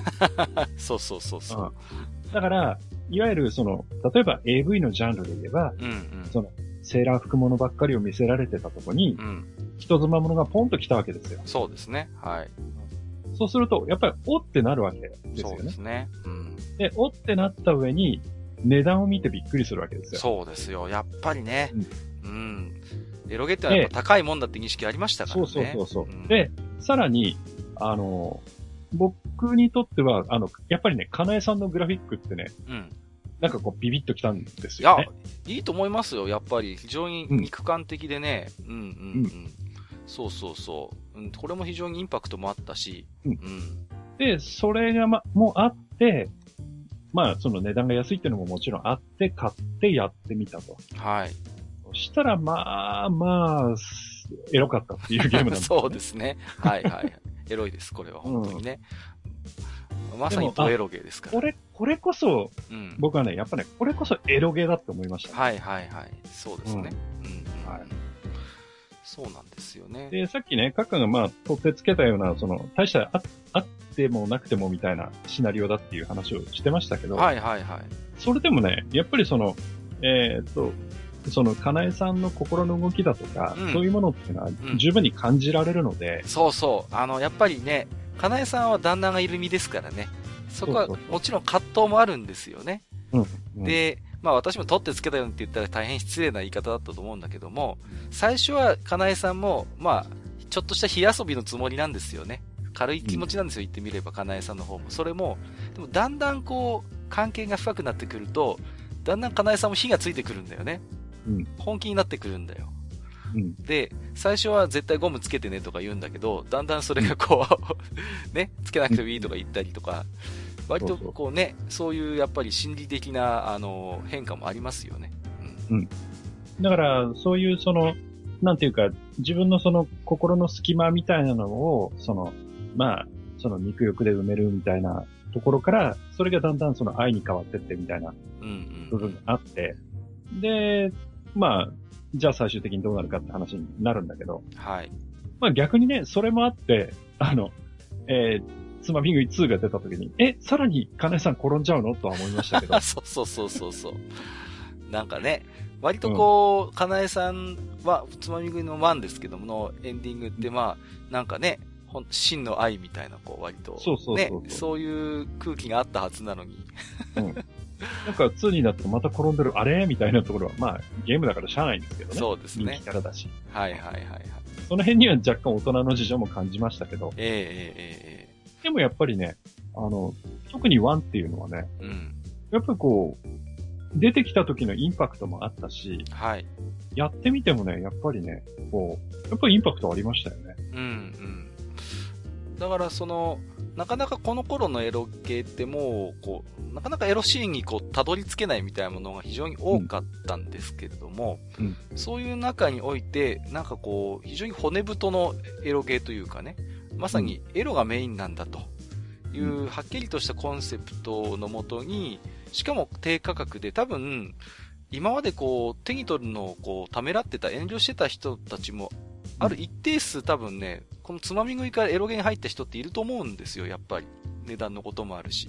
うん。うん、非常にまあ、間口が非常にこう、広いというかね、非常にハードルが低かったので、2800円ぐらいはちょっと興味もあるし、買ってみるかなっていう人も、割と私の周りでも初めてのエロゲがつまみ食いっていう人も何人か知ってますからね。うん。うん、うんそういうやっぱりところもあったと思いますよ。はい。うんうん。だからね、そういう意味で言うと非常に、うん、意味深いソフトですよ。あとはやっぱタイトルも、なんか秀逸だよね。いや、これよくできてると思うよ、本当に。よくできてると思います。ね、タイトルだけでね、なんかやらしい感じするもん。そうそうそう。そうなのよ。ね。なかなか。やっぱりね、その、高木系の泣き芸っていうのは、それこそ、ワンにしても、うん、ね。そう。あの、カノンにしても、エアーにしてもそうだけど、どっかこう、なんかお高く止まって、なんかこう、シャレこいった感じのタイトルついてるじゃないですか。そうなんだよね。だってタイトルだけじゃさっぱり何の話かわかんないしね。そう。ね？うん。だけど、もう、つまみ食いって、あ、もうそのものズバリじゃん、そうそうそうそう。もうね。潔いですよね。そうそう。だから、細かいそんな、なんていうか、ね、こう、ああでもない、こうでもないって理屈こねくり回して、どう、どうこうするんじゃなくて、はいどうぞ、バーンっていう感じ、ね、そうそうそうそう。そうなんですよ。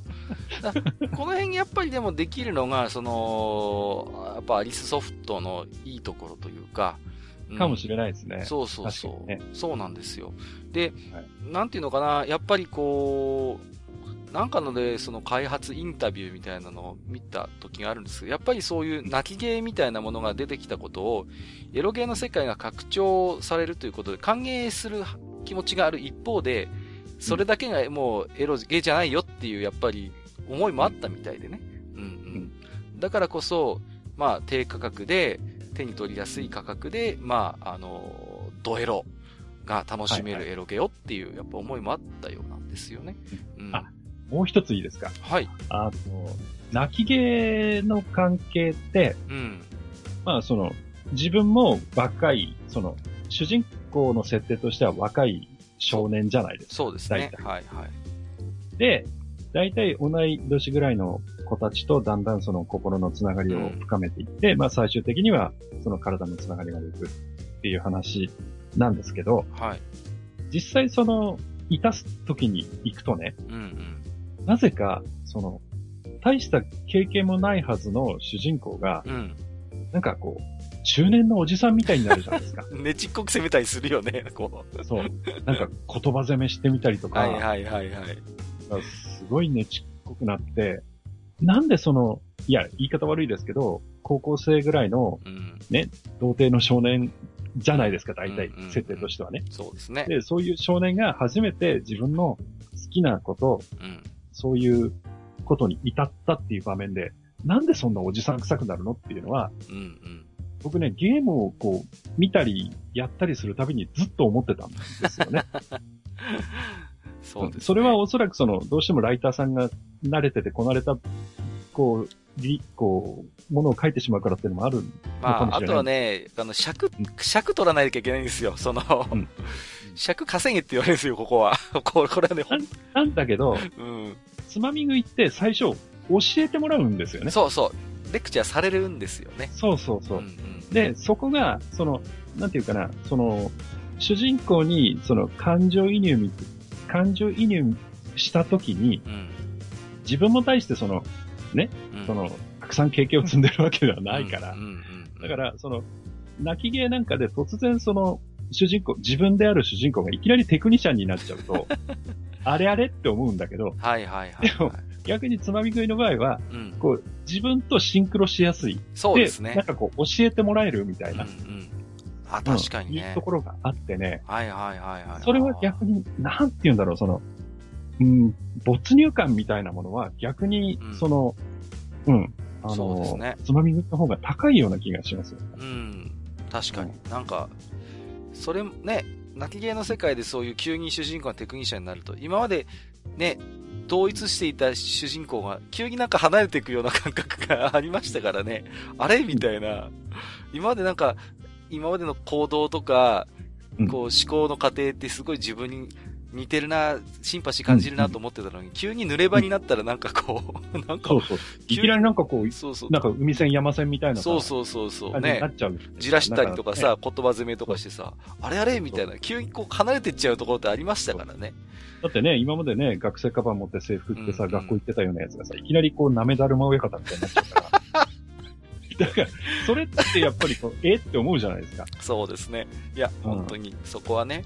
まあ、はい、そういう、それ、まあ、ゲームだからって割り切ってしまえば、うんうんうん、まあ、それまでなんだけれども、逆に非常に、なんていうの、泣きゲーってシナリオも練りに練って、非常に丁寧に作られていただけにちょっとこう、違和感があるってとこもありましたからね。そうそう。だから、ね、こう、僕ら、最初にそういう時、そういう場面に落ち、落ちるっておかしいな。うん、そういう場面になった時ってうまくいかなかったりするじゃない、絶対うまくいきませんよ。もう、なかなかね。そうそうそう。それこそ年上の海線山線のお姉さんに手ほどきでもしてもらわないとね。なかなかそこはね、あれですかうまくいかないじゃないですか。そうで、いざこうね、じゃあ、こう、一戦ことを交えるっていう時に役に立たなかったりとか。そうそうそう。あるじゃないですか、そういうことが。あるあるある。だけど、泣きゲーの世界って、なんかそういうのもあって良さそうなもんだけど、そういうのってないんだよね。そうですね。まあ、ないこともないですけど、ただ。いや、あの、トゥーハートはあうんうん、ありましたけど。そうそうそう。トゥーハートはあったけど。トゥーハートは最初立たないからね。うん。うん、まあ、でもね、確かに言われてみれば、あのー、非常にそういう意味では違和感があるというかね。だから、その、例えば、あの、アイマスなんかの話をした時もそうですけど、はい、アイマスの、アイマスのプロデューサーっていうのは大体、うん、おそらく年齢設定としては二十歳前後ぐらいのプロデューサー、主人公であって、で、僕らもそのアイマスの中のキャラクターのことを喋るときに、その、プロデューサーの年齢設定がイコール自分の年齢になってものを喋るんですよね。はいはいはい、だから、あずささんだし、はいはいはいはい。ね、いおりとか、ちはやとか、はるかって呼び捨てしたりとかね。はいはいはい。うん。あの、デレ、デレマスの世界でも、カエデさんそうですね。うん、うん。するんだけど、そういう、その、その世界にいるときは自分はその年齢の人間になるわけじゃないですか。うんうんうん。だけど、そういうところがやっぱりそのまんま持っていけてるのといけてないのってやっぱり出てきてるんですよね、そういうところ。そうですね。だから、まあもう、つまみ食いが出た頃の2000年代っていうのは非常にもう、エロゲーのマーティマーケットとか、あるいはエロゲーを楽しむプレイヤーも非常にこう、成熟してきて、うん、目や耳が肥えてきてね。うん。うん、まあ、ただエロがありゃいいっていうので満足するっていう感じにはもうなってないと思うんですよ、この頃にはね。うん、やっぱり、そこにはリアリティも欲しいし、恋愛要素とかも欲しいなとか、そういう思いもある人もいたでしょうし、ただエロがあればなんか、ご都合主義なシナリオでもいいや、みたいな人は多分少なくなってきてたはずなんですよね。うん。うん、だから、ある種その泣き芸のそういう、こう、前段階が非常に丁寧というか、っていうのはまあ、一つ当然の帰結でもあるとは思うんだけれども、まあ、一方でやっぱりこの、なんていうのかな、やっぱりつまみ食いみたいな、あのゲーム、ドストレートに出してくる。しかも、うん。よくできてると思うんですよ。すぐに、もう、手っ取り早くエロに行かなきゃいけないと、これは。うん、っていう時に、年上のやっぱり人妻っていうね、もう非常にこう経験も豊富なお姉さんっていうのがいて、自分はあれこれ手ほどきしてくれる、レクチャーしてくれるっていう、やっぱこの構図はね、非常にこのゲームシステムとシナリオは確かに噛み合ってると思うんですよね。うん。これがね、なんか、やっぱ同級生ぐらいの女の子で、お互いにあんまり経験もなくてってなるとさ、なかなかこうね、すぐにこう、フルスロットルのエロに行くなんてことはね、できないことはね、ねないんだろうけど、リアリティがないからね、そこにはね。うん。うんうんうん。だから。だってね、うん、あれですよ、自分、例えば自分の彼女とね、はい。初めてそういうことになるっていう雰囲気の時にね、うん。ナイスですね、なんて言ったらぶん殴られますからね。そりゃそうですよ。どこの監督ですか、もう本当に。いや、だからまあ、今ちょっといろいろね、マスターに話聞いて、ああ、確かにと思うところもいっぱいあったんですよね。だから、はい、うん、そう考えてみると、やっぱりこのシステムでこのシナリオっていうのは、まさにこう、きちっと噛み合っていて、この辺はやっぱさすがですね、やっぱアリスソフトさんね。うん、うん、うん、巧みだと思います。はい。はい。で、ね、やっぱあとこの一つ、もう一つ、あの、内容を離れて価格っていう部分でいくと、アリスソフトってのは割とこう、はい過去のそういう作品っていうのを、例えばフリー配布していいですよとか。うん、ああ、そうそうそう。うんうん。ね。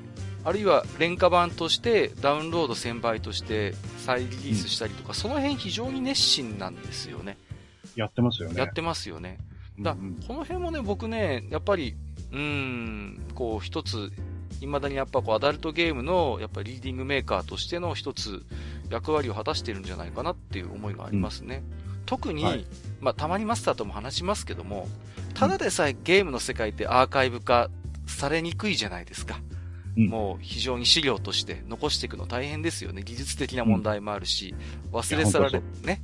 そう。ましてやエロゲとなるとね、うん、ましてやの世界じゃないですか。うん、ますますそういうアーカイブとして保存していくっていうことが、なかなか大変なジャンルだと思うんですよ。ただ普通の一般ゲーム以上に大変だと思うんですよ。うん。うん、そういう中でやっぱり非常にこう、自社タイトルのブランド化がうまくて、きちんとそうやってアーカイブ化もして、ファンのために過去の名作をそうやって解放してね、うん、あ、げるっていうやっぱスタンスはやっぱり素晴らしいなと思いますよね。うん。非常になんか自社製品をすごい大切にしてるなっていう、うん、印象があります。はい。はい。えー、ということでね、えー、本日はですね、えー、シリーズその時エロゲシが動いたということで、えー、アリスソフトのですね、つまみ食いというゲームについて、えー、いろいろとマスターとおしゃべりをさせていただきました。えー、本日もマスター、ありがとうございました。ありがとうございました。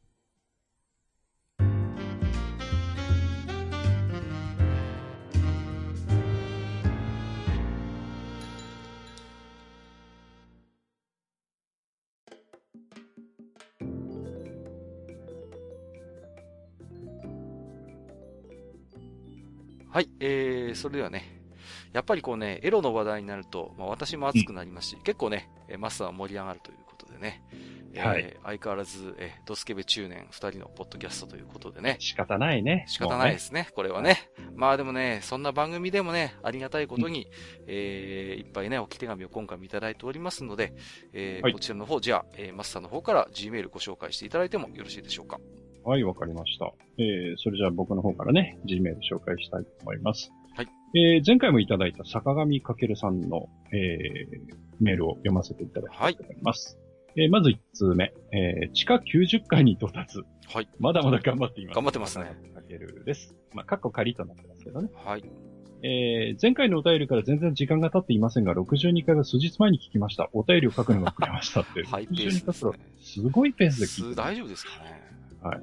よく愚者級の話題として出てくる TRPG。はい。えー、時代なのか、僕の周りにそういうことをする人がいなかったのか、全然 TRPG のことを知りませんでした。うん。えー、去年になって初めて TRPG の存在を知りました。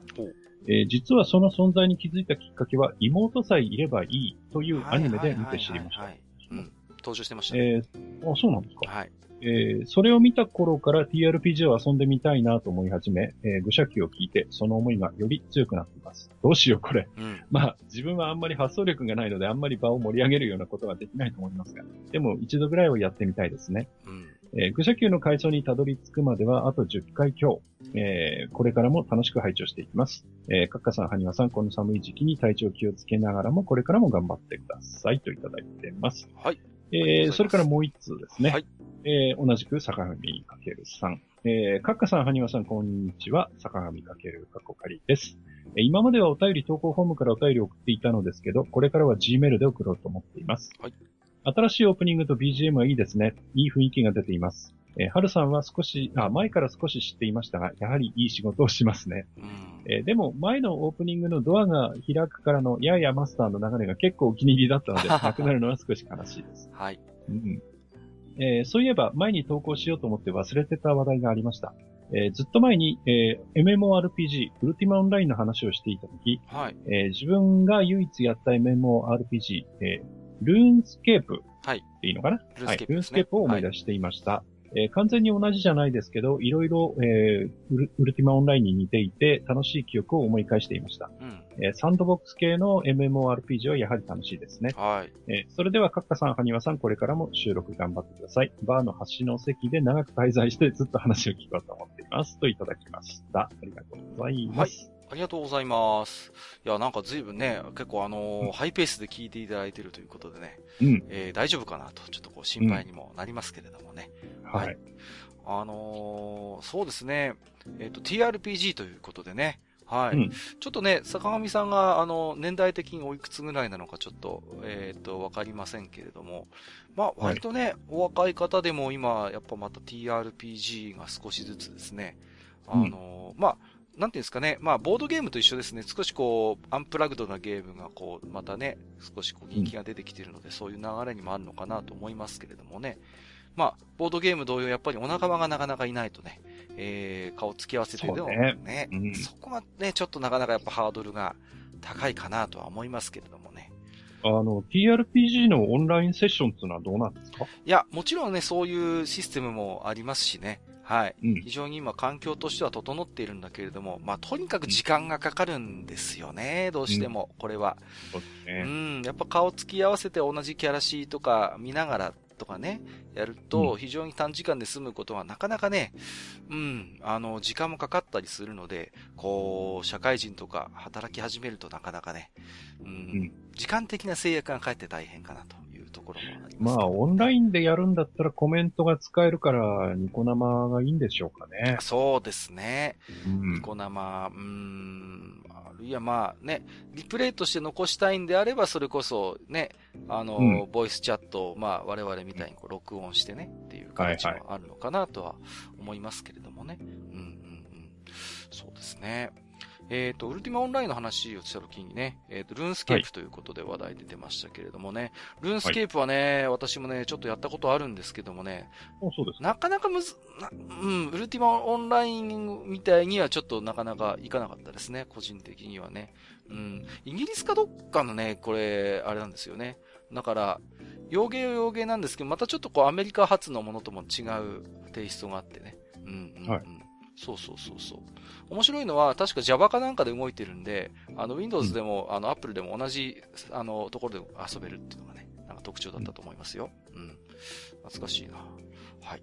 えー、ということでね、あの、非常にね、頻繁に、こう、置き手紙をいただいておりましてありがたいんですが、はい、そろそろ追いつきますかね。えー、うん、ね。ですので、また引き続きですね、えー、置き手紙も頂戴できればありがたいと思っておりますですよ。そうですね。はい。はい。ありがとうございます。ありがとうございます。えー、お次、えー、かおるさん。はい、えー、閣下マスターお疲れ様です。いつも楽しく拝聴させていただいております。えー、閣下のご自宅の話でご参考になればと思い、おき手紙しました。はい、ありがとうございます。えー、私も自宅を注文住宅で建てました。えー、安い買い物ではないため、後悔したくないので、自分で図面を引き、えすごい。すごい。えー、建築士に構造的に建てることをできるのかを見てもらい、うん、修正をしていただいたので、満足した家を建てることができました。はい。えー、私の場合、知人が町の建築屋に勤めていたので、だいぶ融通を聞かせてもらい、建設費、建設費をだいぶ安くすることができたので、オール電化にし、えー、蓄電池に太陽光発電、エコキュートを導入、お、すごいな。そうですね。エコキュートを導入しました。うん、えー、ガスの費用がかからないのと、太陽光発電、蓄電池にて電気代も割引があり、えー、売電にて光熱費がだいぶ安く済みました。えー、私の場合は関東のため冬の暖房費が閣下とは違うので違いがあると思いますが、ご参考になればと思いました。うんえー、ちなみに私の部屋は屋根裏に作りましたので、基本私以外入らないので自分だけの空間を満喫す。いいですね。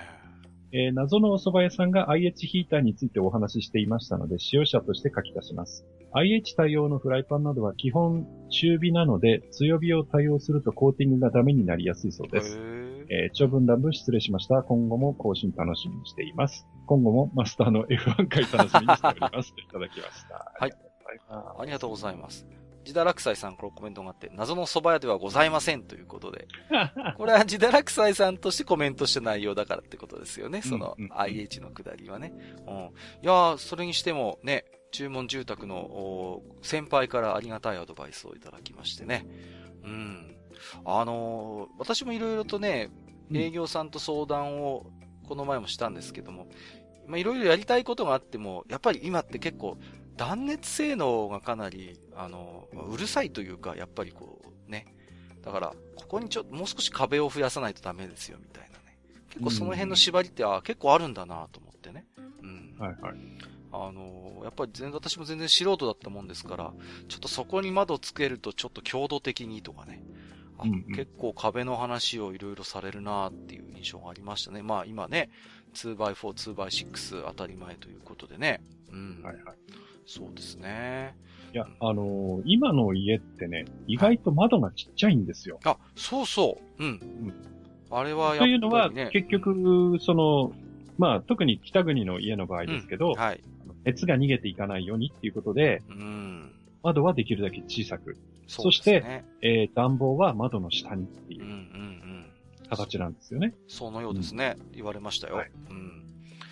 やっぱりあのね、そこら辺の断熱性能を、やっぱりきちんと確保したいっていうことと、あとは今なんか法令があって、なんかあの、自動換気システムを必ずどうもつけないといけないということでね。うん。そうですね。まあ、はい、ある程度そのどうしても、今だいぶ工夫はしてるとはどうしてもロスが出てしまうと、その熱効率にね。うん、そういうところもあって、やっぱり非常に断熱性能は、窓の大きさとかも含めて、非常になんか細かく、この前もあの、教えてもらいましたんでね、営業の人に。はい、ああ、そういうもんか、と思ってね。うん。まあ、ちなみにまだちょっとね、オール電化にするか、ガスを入れるかね、ちょっと悩み中ですしね。うん。はい。一回なんかね、今度、だから、あの、なんていうの、いろいろ料理ができるモデルルームがあるそうですので、はい、はい、私も普段料理するもんですから、ちょっと一回実際 IH のキッチンに立ってみてね、使い心地を確認してみようかなと思ってましたけれどもね。うん、はい。え、ちょっとまたね、いろいろね、カオルさんにも教えていただければと思っておりますですよ。はい。はい。はい。カオルさん、ありがとうございます。ありがとうございます。えー、じゃあお次行きましょう。えー、構造さん。はい、えー、毎度さんです。構造です。えー、ほおずきのなんちゃらについて何より、えー、IH の鍋振り不可能になるほど、まっだなーでした。そうだよね、話しちゃダメなんだもん。うんあと、ガスは炎による空気の流れが起こるんだけど、IH はそれが弱いので換気扇フードをでかくしないとダメだって聞きましたよ。浅い知識で恥じらいもなく聞いた話そのままですけど。どう聞いたことある？聞いたような。えー、次はエロ、エロゲシですね。楽しみといただいたかな。はい。ありがとうございます。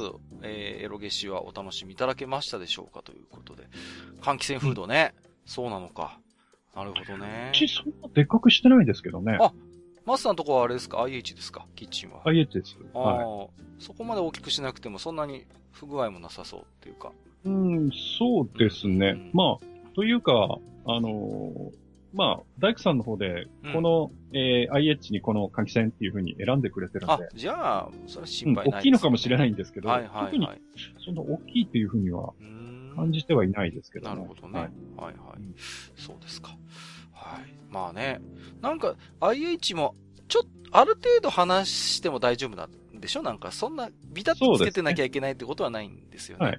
はいはい。うん。ただ、ね、あの、中華鍋みたいにああいう派手にこう、ブンブンブン回すのはやっぱりちょっと。ああれはちょっと、うん、そもそも中華鍋が使いづらいですからね。そうですよね。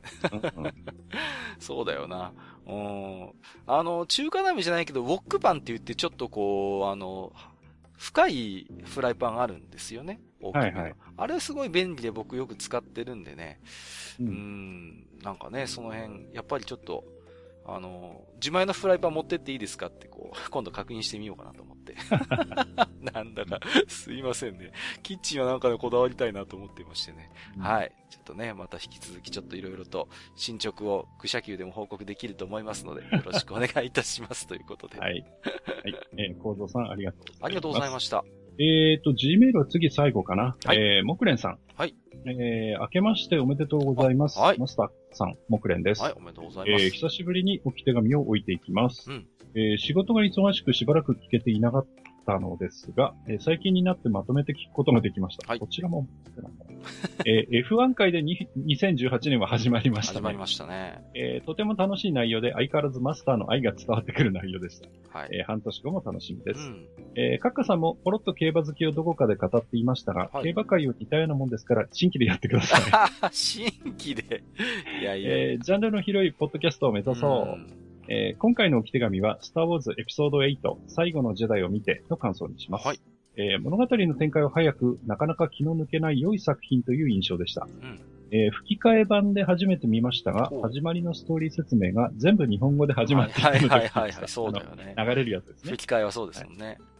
はい、えー、飲み物を飲んでいたら、前の座席の人が大変になるところでした。うんえー、あんなにでっかい日本語字幕は意表つかれる。はいはい。えー、そして、初めの違和感はだんだん慣れていくもので、まあよしとしますが、えー、吹き替え版では絵が安っぽく見える体験ができることを確認できますよ。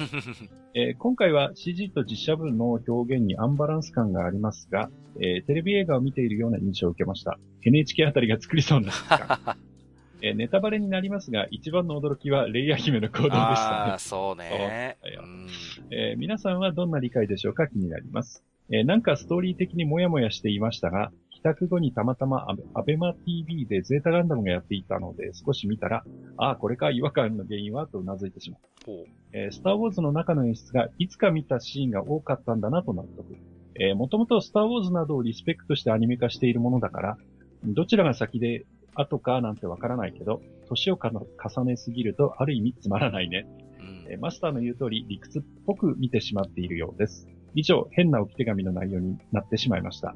あと、ほずきさんのアニメも、えー、1話だけギャオで視聴しましたよ。面白いですね。はい。えー、私の感想は、えー、ほおずきが嫁で、エンマが自身と重なってしまいました。では、今年1年も元気に頑張ってくださいといただいてます。ありがとうございます。はい、ありがとうございます。私もね、うん、えっ、ー、と、エピソード8見てきたんですけれども。うん。うん。見ましたか？見ましたけど、楽しかったですよ。うん、うんはいはい。まあ、あのー、レイヤ姫の行動はね、まあ確かに、ちょっと、ぶったまげましたけどもね。びっくりだよね。うん、そうですね。どういうふうに解釈するかっていう話ですけど、まあ、うん、言ってみればレイヤも相当なフォースの力を秘めている存在で、なんて言うんですかね、こう、もなんかこう、ニュータイプとはまた違うんだけれども、うん、ニュータイプってほら、ゼータガンダム世界だと、まあ、ゼータに限らずですけど、うん、人の革新っていう解釈があるじゃないですか、一つこう。はいはい。人間が空に上がって、16から解放されてね。うん。うん、で、なんか、ちょっと似てる部分もあるかなと思うんですよね、そういう、フォースの力を持っている人間って、やっぱりこう、運命とかも含めて、なんか非常にこう、うん、行動が運命論的っていうか、一見無無謀な行動をしても、まあ、辻褄が合うというか、なんかこう、なんか不思議とこう、助かるみたいなね。なんかそういうのって、なんかほら、あの、スターウォーズの世界のフォースの使い手って、一見無謀な行動だけど、なんか、ね、まあ、都合よくそれがこう、あの、うまく、うまく繋がるっていうのがよくあるからさ。うん、うん。まあ、それの一つなのかな、一環なのかなと、個人的には解釈しましたけれどもね。うん、僕は、あれですよ、アナキンの仕業って思うことにしました。なるほどね。うん。はいはいはいはいはい。ああ、確かに。うん。アナキンが見守ってたんだよっていうことでね。ね。うん。確かに。自分の中ではちょっと、あの、こう、決着をつけたというか。うん。はい。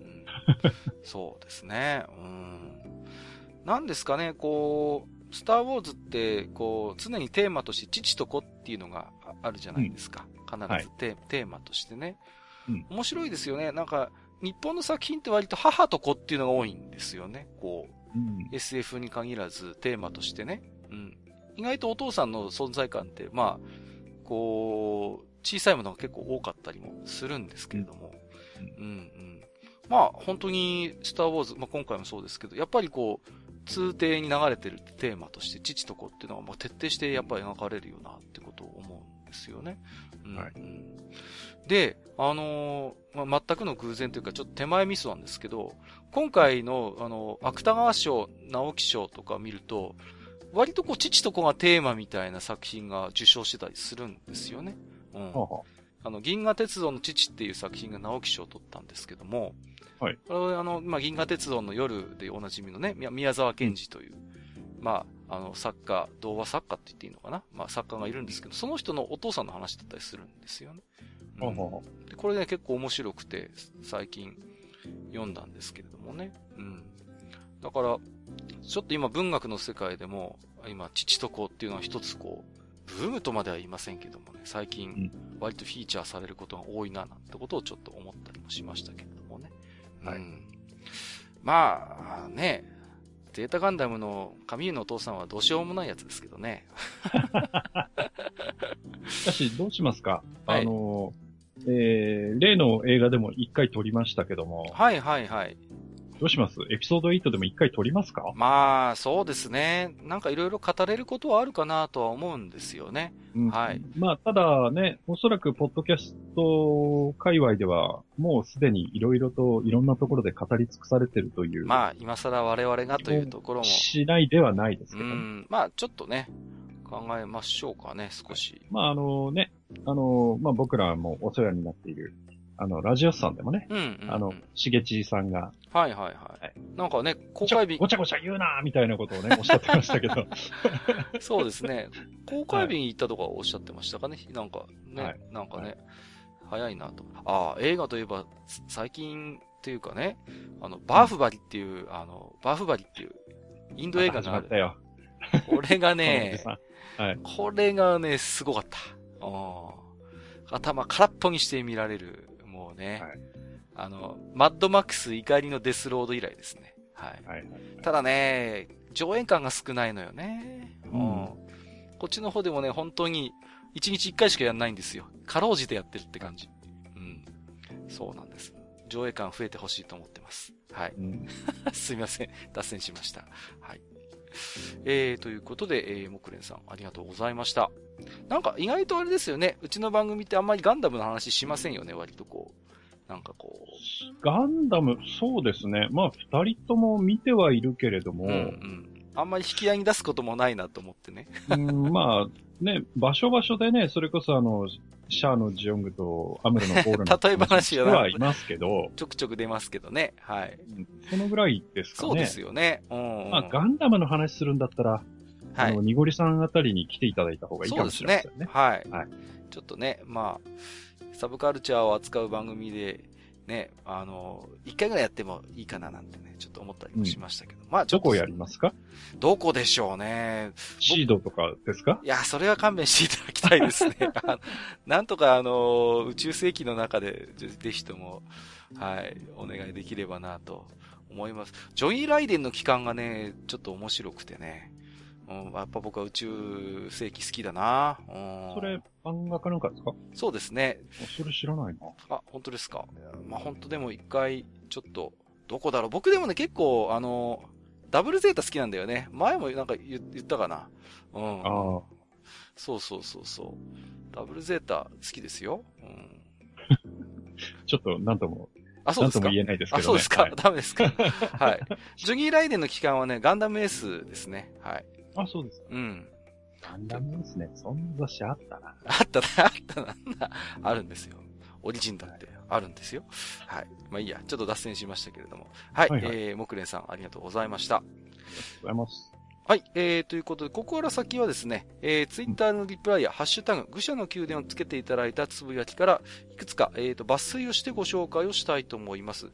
ね、すみません。いつもね、ご紹介しきれない、えー、つぶやきもあって申し訳ないんですけど、もちろん私どもね、す、え、べ、てお目通しはさせていただいておりますので、よろしくお願いします。えーと、5つ目、富安健一郎さんいただいておりますよ。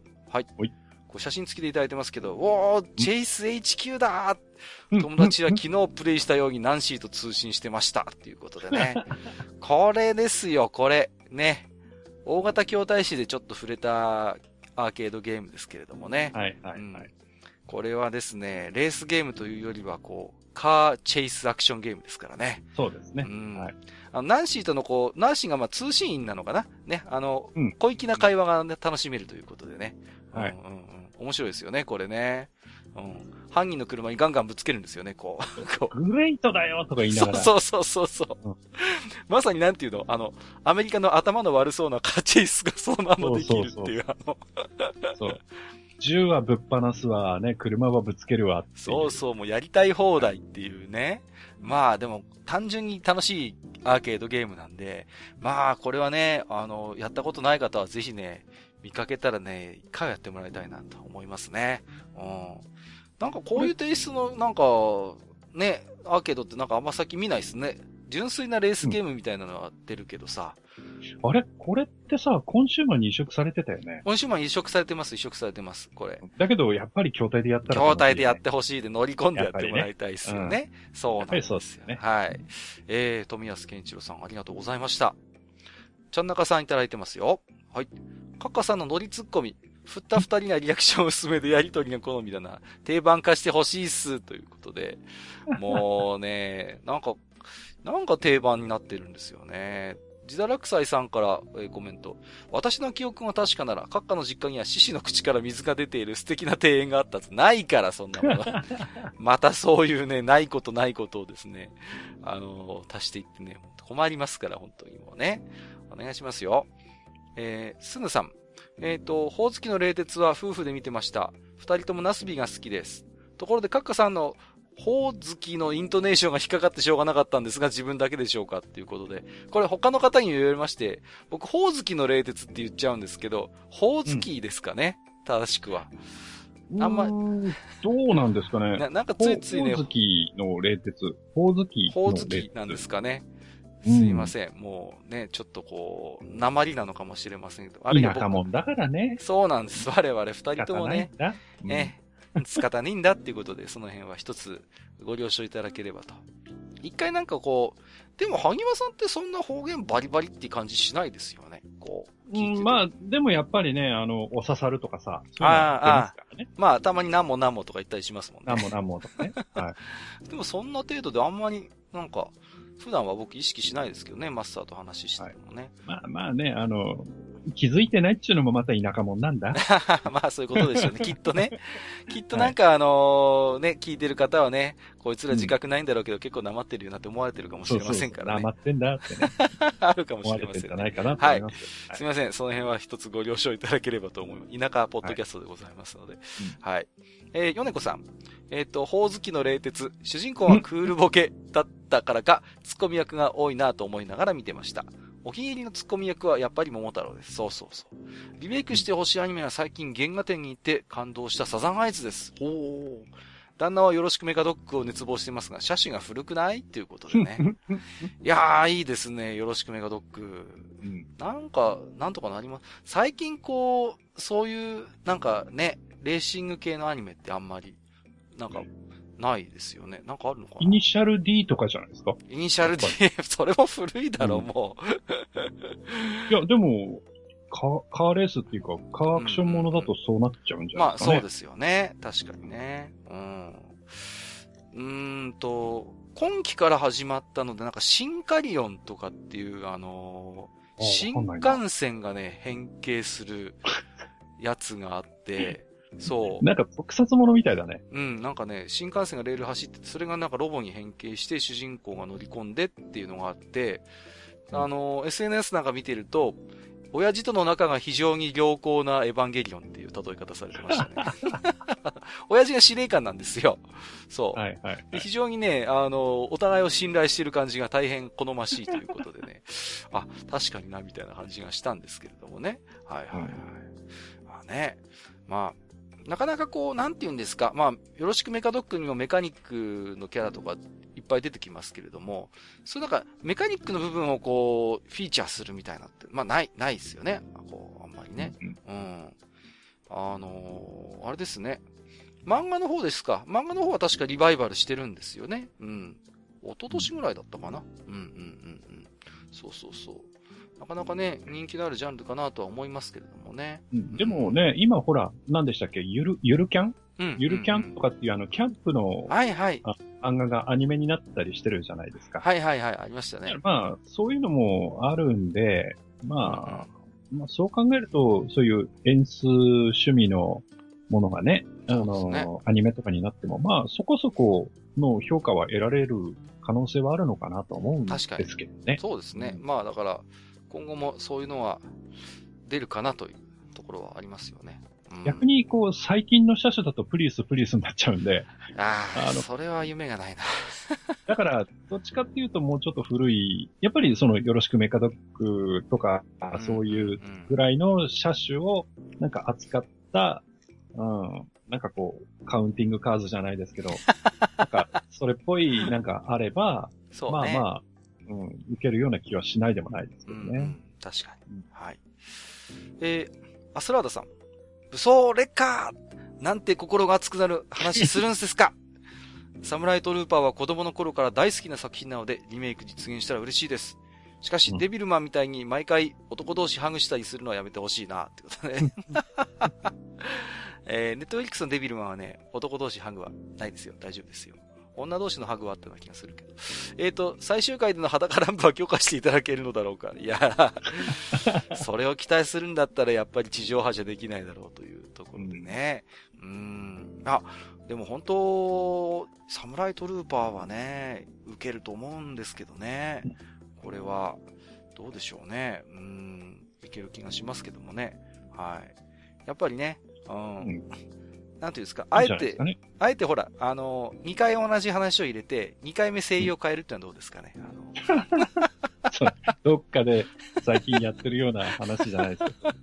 いや、どうせやったらさ、うん、なんかこう、1時間枠取ってさ、はいはいはい、はい、最初の30分は、サムライトルーパーのリメイクやって、はい。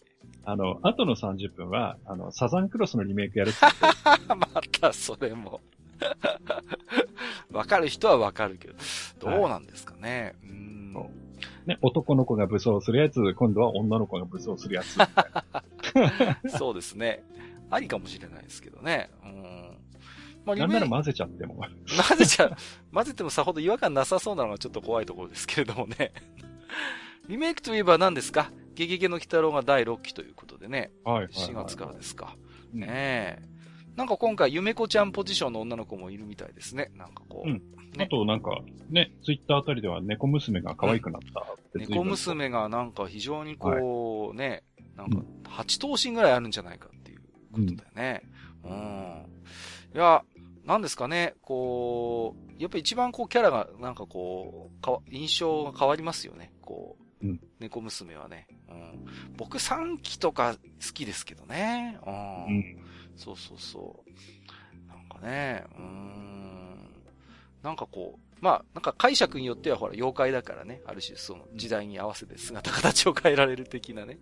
うん。確か5期かなんかがもうまさにヒロイン枠だったんですよね。完全に、こう、猫娘がね。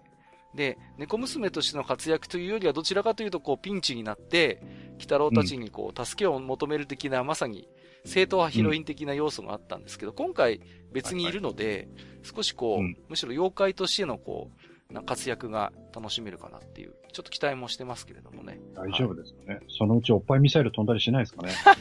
またそう。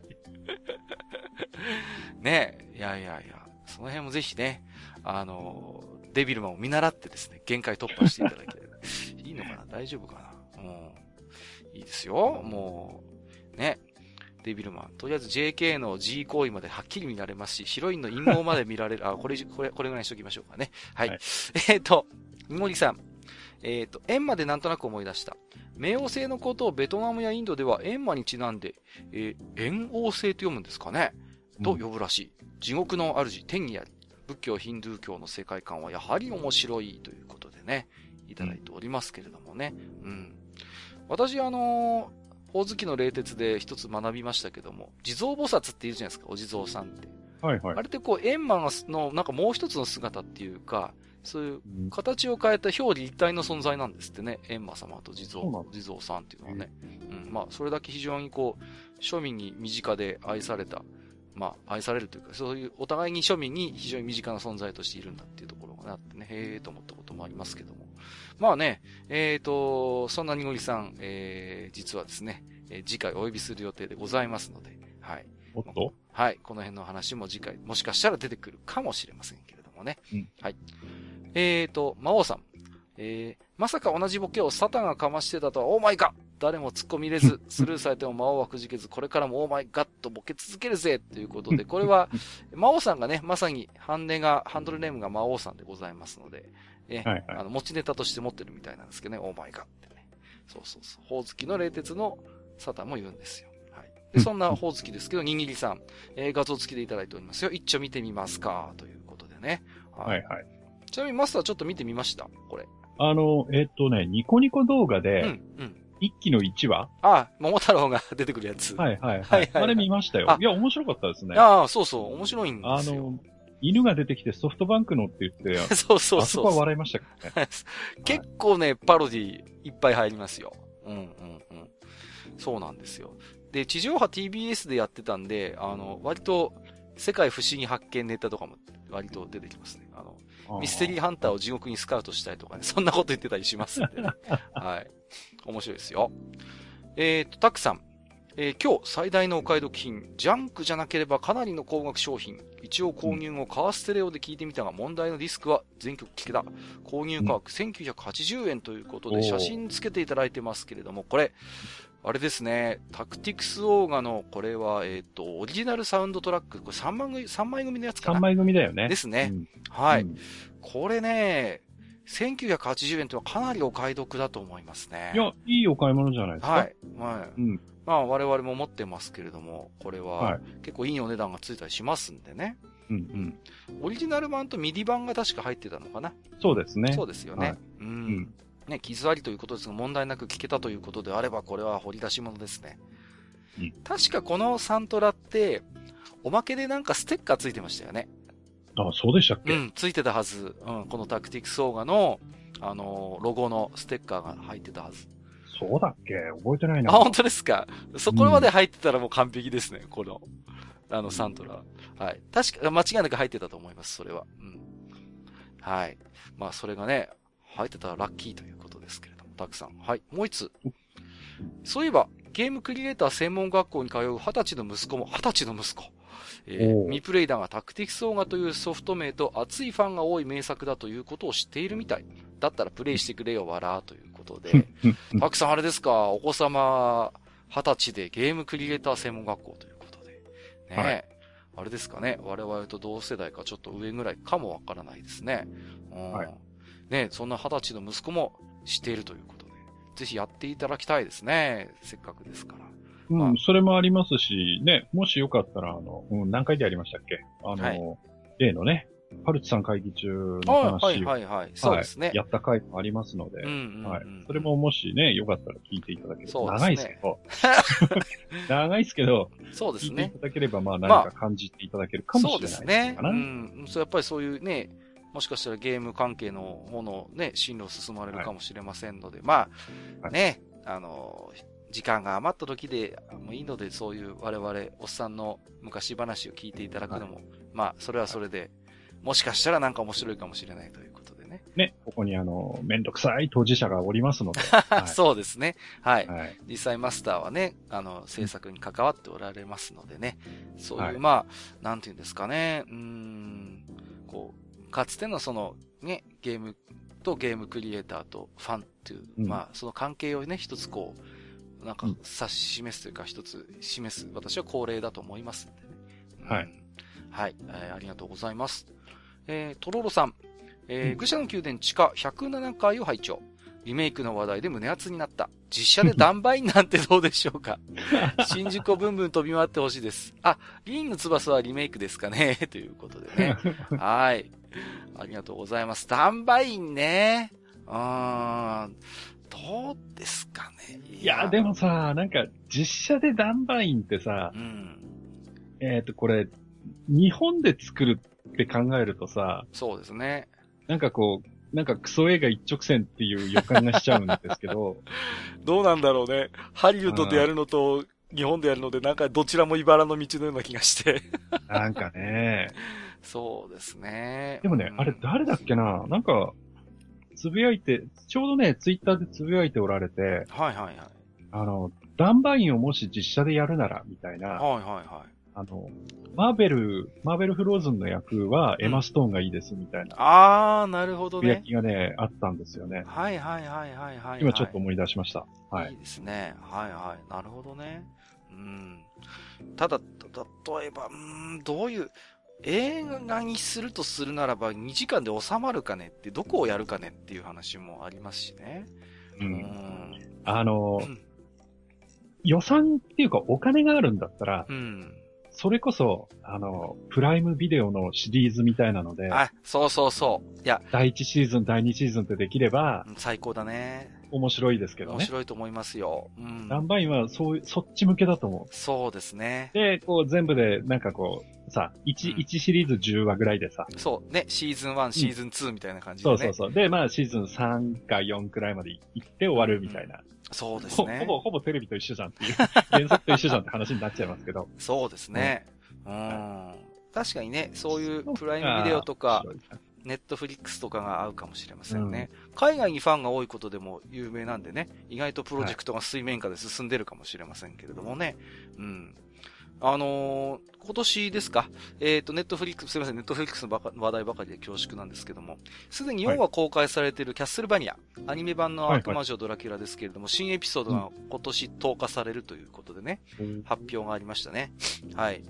えっ、ー、と、まあ、前回のシーズンは、まあ、えっ、ー、と、まあ、ベルモンドがいて、で、アルカードがいて、サイファーが出たんですけども、約1名出てないじゃないですか。はいはい。ね、今回、グラントさんは出るのかどうか、ちょっとね、気になってはいますけれどもね。うん。ストーリー的にはね、あの、悪魔城伝説と、月下の野草曲をちょっと足し2で割ったような感じのテイストになってますけれどもね。うん、ほうほうはい。なかなかあれですよ。ベルモンドがダークヒーローでいいですよ。あの、うん、うん。決してこう、なんていうのかな、こう、正義の、なんかこうね、完全無欠のキャラみたいな感じになってなくて、適当にひねった感じでいい,、いい感じなんですよね。ドラキュラはそうじゃないとね。そうそうそうそう。まあ、ベルモンドっていうのはやっぱり、うん、なんていうのかな、一般人民にとってみれば、救世主であると同時にイフの存在で、ね、こう、やっぱ迫害もされるんですよ。実際ゲームの設定でもそうなってるじゃん。ベルモンド家って結構迫害されたりするんですよね。うん。うん、やっぱ近寄りがたい存在だよね。そうそうそうそう。その辺がね、きっちり描かれてるし、あの、キリスト教の教会の世界が本当に腐りきった、もうクソみたいに描かれてるんで、その辺もすごいっすよ。すごい面白いっす。はい。えーとありがとうございました。RPG 博物館さん。えー、地下107階拝聴宝月の冷徹、興味が出たので動画サイト調べたら、Hulu に1期と2期がありました。お、そうなんだ。おカチカチ山のうさぎが気に入ってます。ということで、からしの話ですね。はい。まあ、あの、カチカチ山って結構、えぐい話じゃないですか。ね。はいはい。ね、ねあの、じじい殺して、ババアにじじい汁食わせるでしたっけ？あれ逆か？じじいを殺してババアに、ん？ば、どっちだっけ？ババアを殺してババア汁食わせるんだっけ？いやー、えぐい話ですからね。うん。2期で、あの、カチカチ山の歌を、大月とカラシが、ウサギが歌っているシーンがあって、そこは非常に見どころでしたね。はい。なるほど。ありがとうございます。キッシーさん、107回視聴。渡るにサムライトルーパー見てみたいな。今年は鬼太郎するし、悪魔くんも見たい。バビル2世はリターナーあるし、やるかなっていうか、当時見てたアニメは大方見てみたい。特にロボモノっていうことでね。まあ、これ前回も話はしましたけど、最近は本当にこう、リメイクが多いんですよね。うん、こう、映画、アニメ、うん、本当に多いなという印象がありますよね。ね。カードキャプター桜もやってますしね。うん。うん、なんかこう、何年なんだろう、今年はっていうね。うん、やっぱりあれかな。一回その、いろんなリメイクにまつわることを一回や、やってもいいかもしれないですね。そうですね。なんかこう。リメイクが、その、なんていうか、連、連発というか、たくさん出てくる、うん、その背景とか、はいはいはい。そういうのも面白いでしょうし、うん、あとはね、こんなの、その、リプ、ならリメイクしたらいいよね、とかっていう話もまた熱いですしね。そうですね。うん。ちょっとね、その辺はやってみたいですよね。そうですね。うん、はい。えー、ということで、えー、メクイン東京さん。えーと、うん。えー、F1 の燃費は大型観光バス並みか。へえ。確か当時聞いた時、大型観光バスがリットルあたり2.5から3くらいの燃費だったので、同じくらいですね、ということで。うん、そう考えると贅沢なんだね。こうね、人一人がやっと入るぐらいのところで。うん。あの、息子が、あのですね、何ですか、はい、乗り物の本が好きでね。はいはい、この前ちょっと買い与えて、いろんな乗り物が載ってる絵本がえー、を今お気に入りで読んでるんですけど、その中に F1 マシンもね、入ってるんです。ありますか、うん、うん、はい、はい、はい。うん。なぜかザウバーでしたね。そこ行くかっていいつのザウバーだろう。まあ、私もあんまり詳しくないですけれども、うん。はい。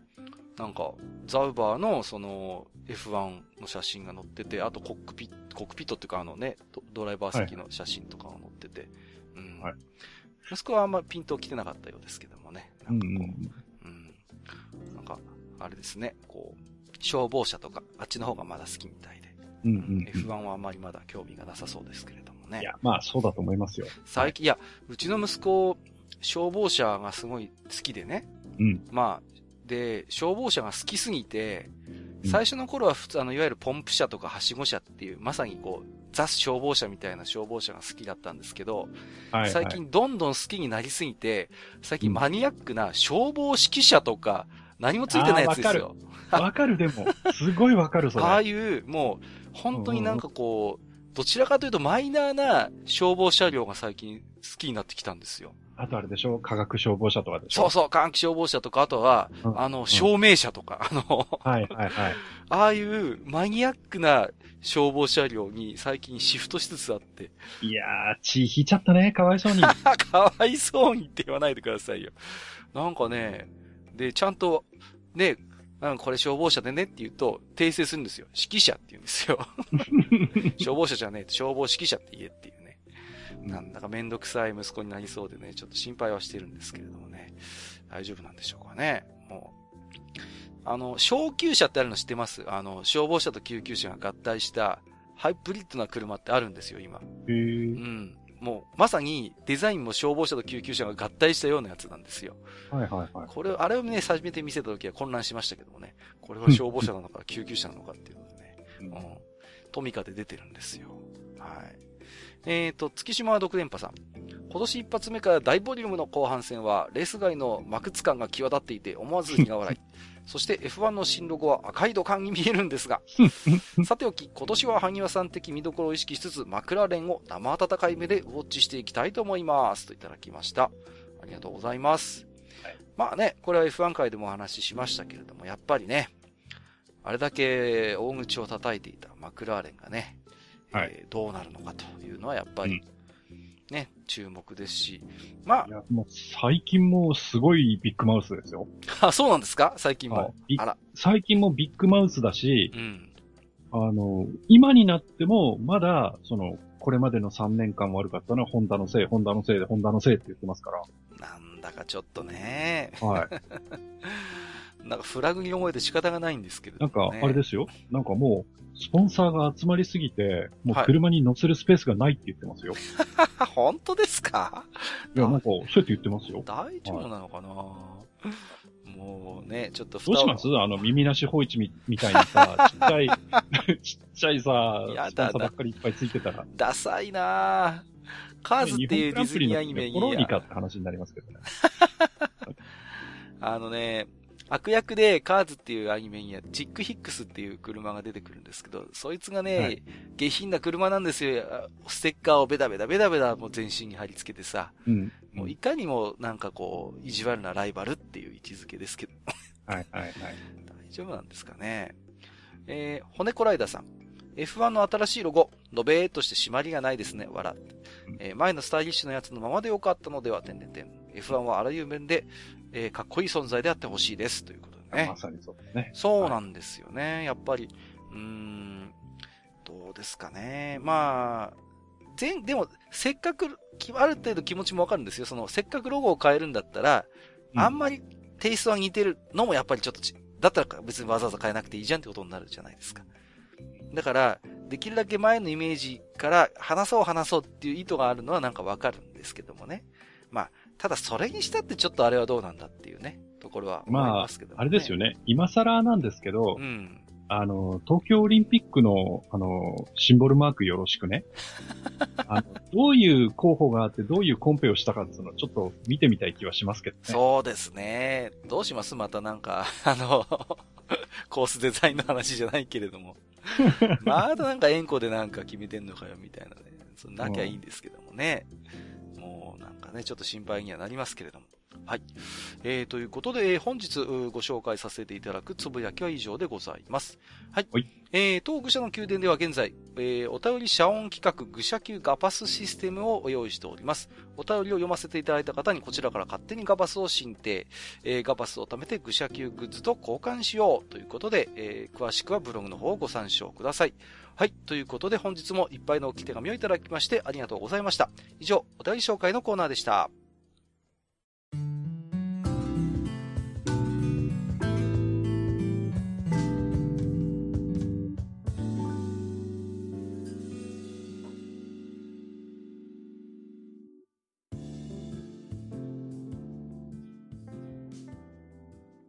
いやー、今回はね、おじさんがドエロな話をしてしまいましたけれども。そうですね。まあね、はい。煩悩の数だけ108回、えー、この辺でね、終わりたいと思いますけれども。あ、はい。えっ、ー、と、そうですね。最近ツイッターのタイムラインでちょっと流れてきたんですけども、うん、いや、はい、まあちょっと枕でもね、えー、話をしましたけれども、うん、まあネットフリックス版のね、デビルマンというこことで、で、そのね、僕がちょっとおって目に留まったつぶやきは、いやー、あの、ネットフリックスのデビルマンから、えー、ポップテピピックまで、日本のアニメはまだまだ捨てたもんじゃねえな、なんていうつぶやきがあってね。あー、なるほどなって、まあ、半分冗談半分本気で僕は受け止めたんですけども、まあ、ね、えっ、ー、と、今季非常にある意味話題をかっさらっているアニメ、ポップテピピックですけども、まあ、はい。またね、デビルマンとはまた違ったベクトルで非常に自由というかフリーダムというかね。うん。うん、はい。マスターも見てますよね？いや、見てますよ。見て、見てるというか、なんか目が離せなくなってしまったというか。はい。な、なんなんだろうね。うん。こう、なんかね、こう、見てるときはなんかポカーンとなるんだけど。そうですね。なんかね、また見たくなるんですよね。なんか不思議な中毒性はありますよね、なんか。そうそうそう。うん、でね、あの、特にね、中毒性が高いのがね、あの、あの番組の中のさらに、あの、ミニコーナーの、あの、ボブネミミミがね。あれ、あれさ、もう、ね、な、なんだろう、ね、なんだよこれって思うんだけど、うん、なんかね、今はもう楽しみになってるんですよね。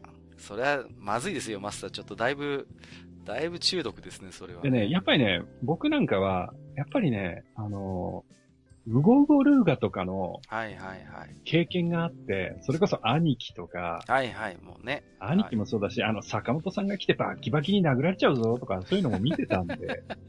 ああいうシュールだったり、理不尽だったりするね。そうそうそうそう。うんうんうん、だからね、それもあるんだと思うんですけど、意外とね、こう、受け入れちゃってますね。ああ、なるほどね。うん。いや、まあね、最初、あの、原作のあのテイストが分かっていただけにね、アニメになるって言った時にどうなるんだろうとは思いましたけれどもね。うん。まあ、時折なんか実写が挟まったりとか、楽屋落ちみたいなのも挟まったりしてね。うん、はい。なんていうのかな、適当にやってるように思えては、割と結構、なんかこう、一生懸命クソアニメ作ってんなっていう印象はありますけどもね。そうそう真剣にクソアニメを作ってるっていう。でね、あの、こう、いろんなそのパロディっていうかパクリっていうか、うん。いっぱい入ってて、そうそうそう。でね、探し始めるとね、それはそれで面白かったりするんで。そうね。うん。うん、ずるいっすわ、いろいろと。そうね。また、結構なんか、作り手の世代っていうかこうさ、割と我々の世代が絡んでるんでしょうね。こう割とこうさ、ね、若い人知らないであろうアニメのネタとかも入ってたりするじゃないですか。そうそうそうレイズナーのネタとかわかるのかよ、レイズナーとかね。うん、我々は見れば、ああ、なんとなくああと思いますけどね。若い人はご存知ないでしょうからね。うん。なんかね、ちょっと不思議な楽しみ方になってるかなという気はしますけど、まあ、なんていうんですか？だらだら、ただただ見、見てもいいですけど、こう、いろいろこっちからこうアプローチして楽しさを探すアニメじゃないですか。言ってみれば。うん、そうですね。ね、ご丁寧にあらすじがあるわけでもないし、うん、キャラクターに、まあ、ある意味魅力はあるけども、そんな萌えみたいな魅力とは無縁の世界ですしね。うん。うん、だから、こっちから積極的にな、なんか、なんかまたここに意味隠してんだろうみたいな、そういうこう、能動的な見方を、こう、させるっていう意味では本当に文字通り、目が離せないアニメかなっていう今季ね、うん、感じはしますね。なんかね、向こうの計略にそのまんま乗っかってるような感じして、尺に触るっちゃそうそうそう。ちょっとそこは尺には触りますけどもね。うん、いや、今季はね、白明とみこちとか恋は雨上がりのようにとか非常に丁寧に作られてるなっていうアニメがいっぱいあるだけにね、やっぱ異彩を放ってますね。えーと、まあね、もしかしたらね、次回お呼びするあの方もね、いろいろ、このポップテピピックに思うところがあるのかもしれませんけども、えー、次回は、えっと、にごりさんをですね、えー、お迎えいたしましてですね、はい、えー、またですね、いろいろと妖怪話を引っ提げて、えー、2018年もいろいろ面白い話をしていただけるということで。これはランキングを狙ってきてますね。いやいやいや、そんなこと、まあね、にごりさんが出るとね、はい、ランキングがぐっと上がるということで、非常に数字を持ってる男ですよ。はい。はい。えー、と、次回はテーマは妖怪異物語ということで、異というのが、あの、残す遺産の異ですね。はいはい、はい、ということで、えっ、ー、と、どういう話をしていただけるのか非常に期待が膨らみますけれども、えー、ぜひとも、えー、期待をしていただければと思っておりますよ。はい。はいということで、えー、本日も長時間にわたりまして、えー、ご聴取をいただきましてありがとうございました。ここまでお相手をさせていただきましたのは、私こと閣下と、私こと、埴輪でございました。本日もご聴取いただきましてありがとうございました。ありがとうございました。めんどくさいおっさん二人と愉快なゲスト、そして皆さんのお便りで成り立つバー、愚者の宮殿。当店では生命線である皆さんのお便りを募集しております。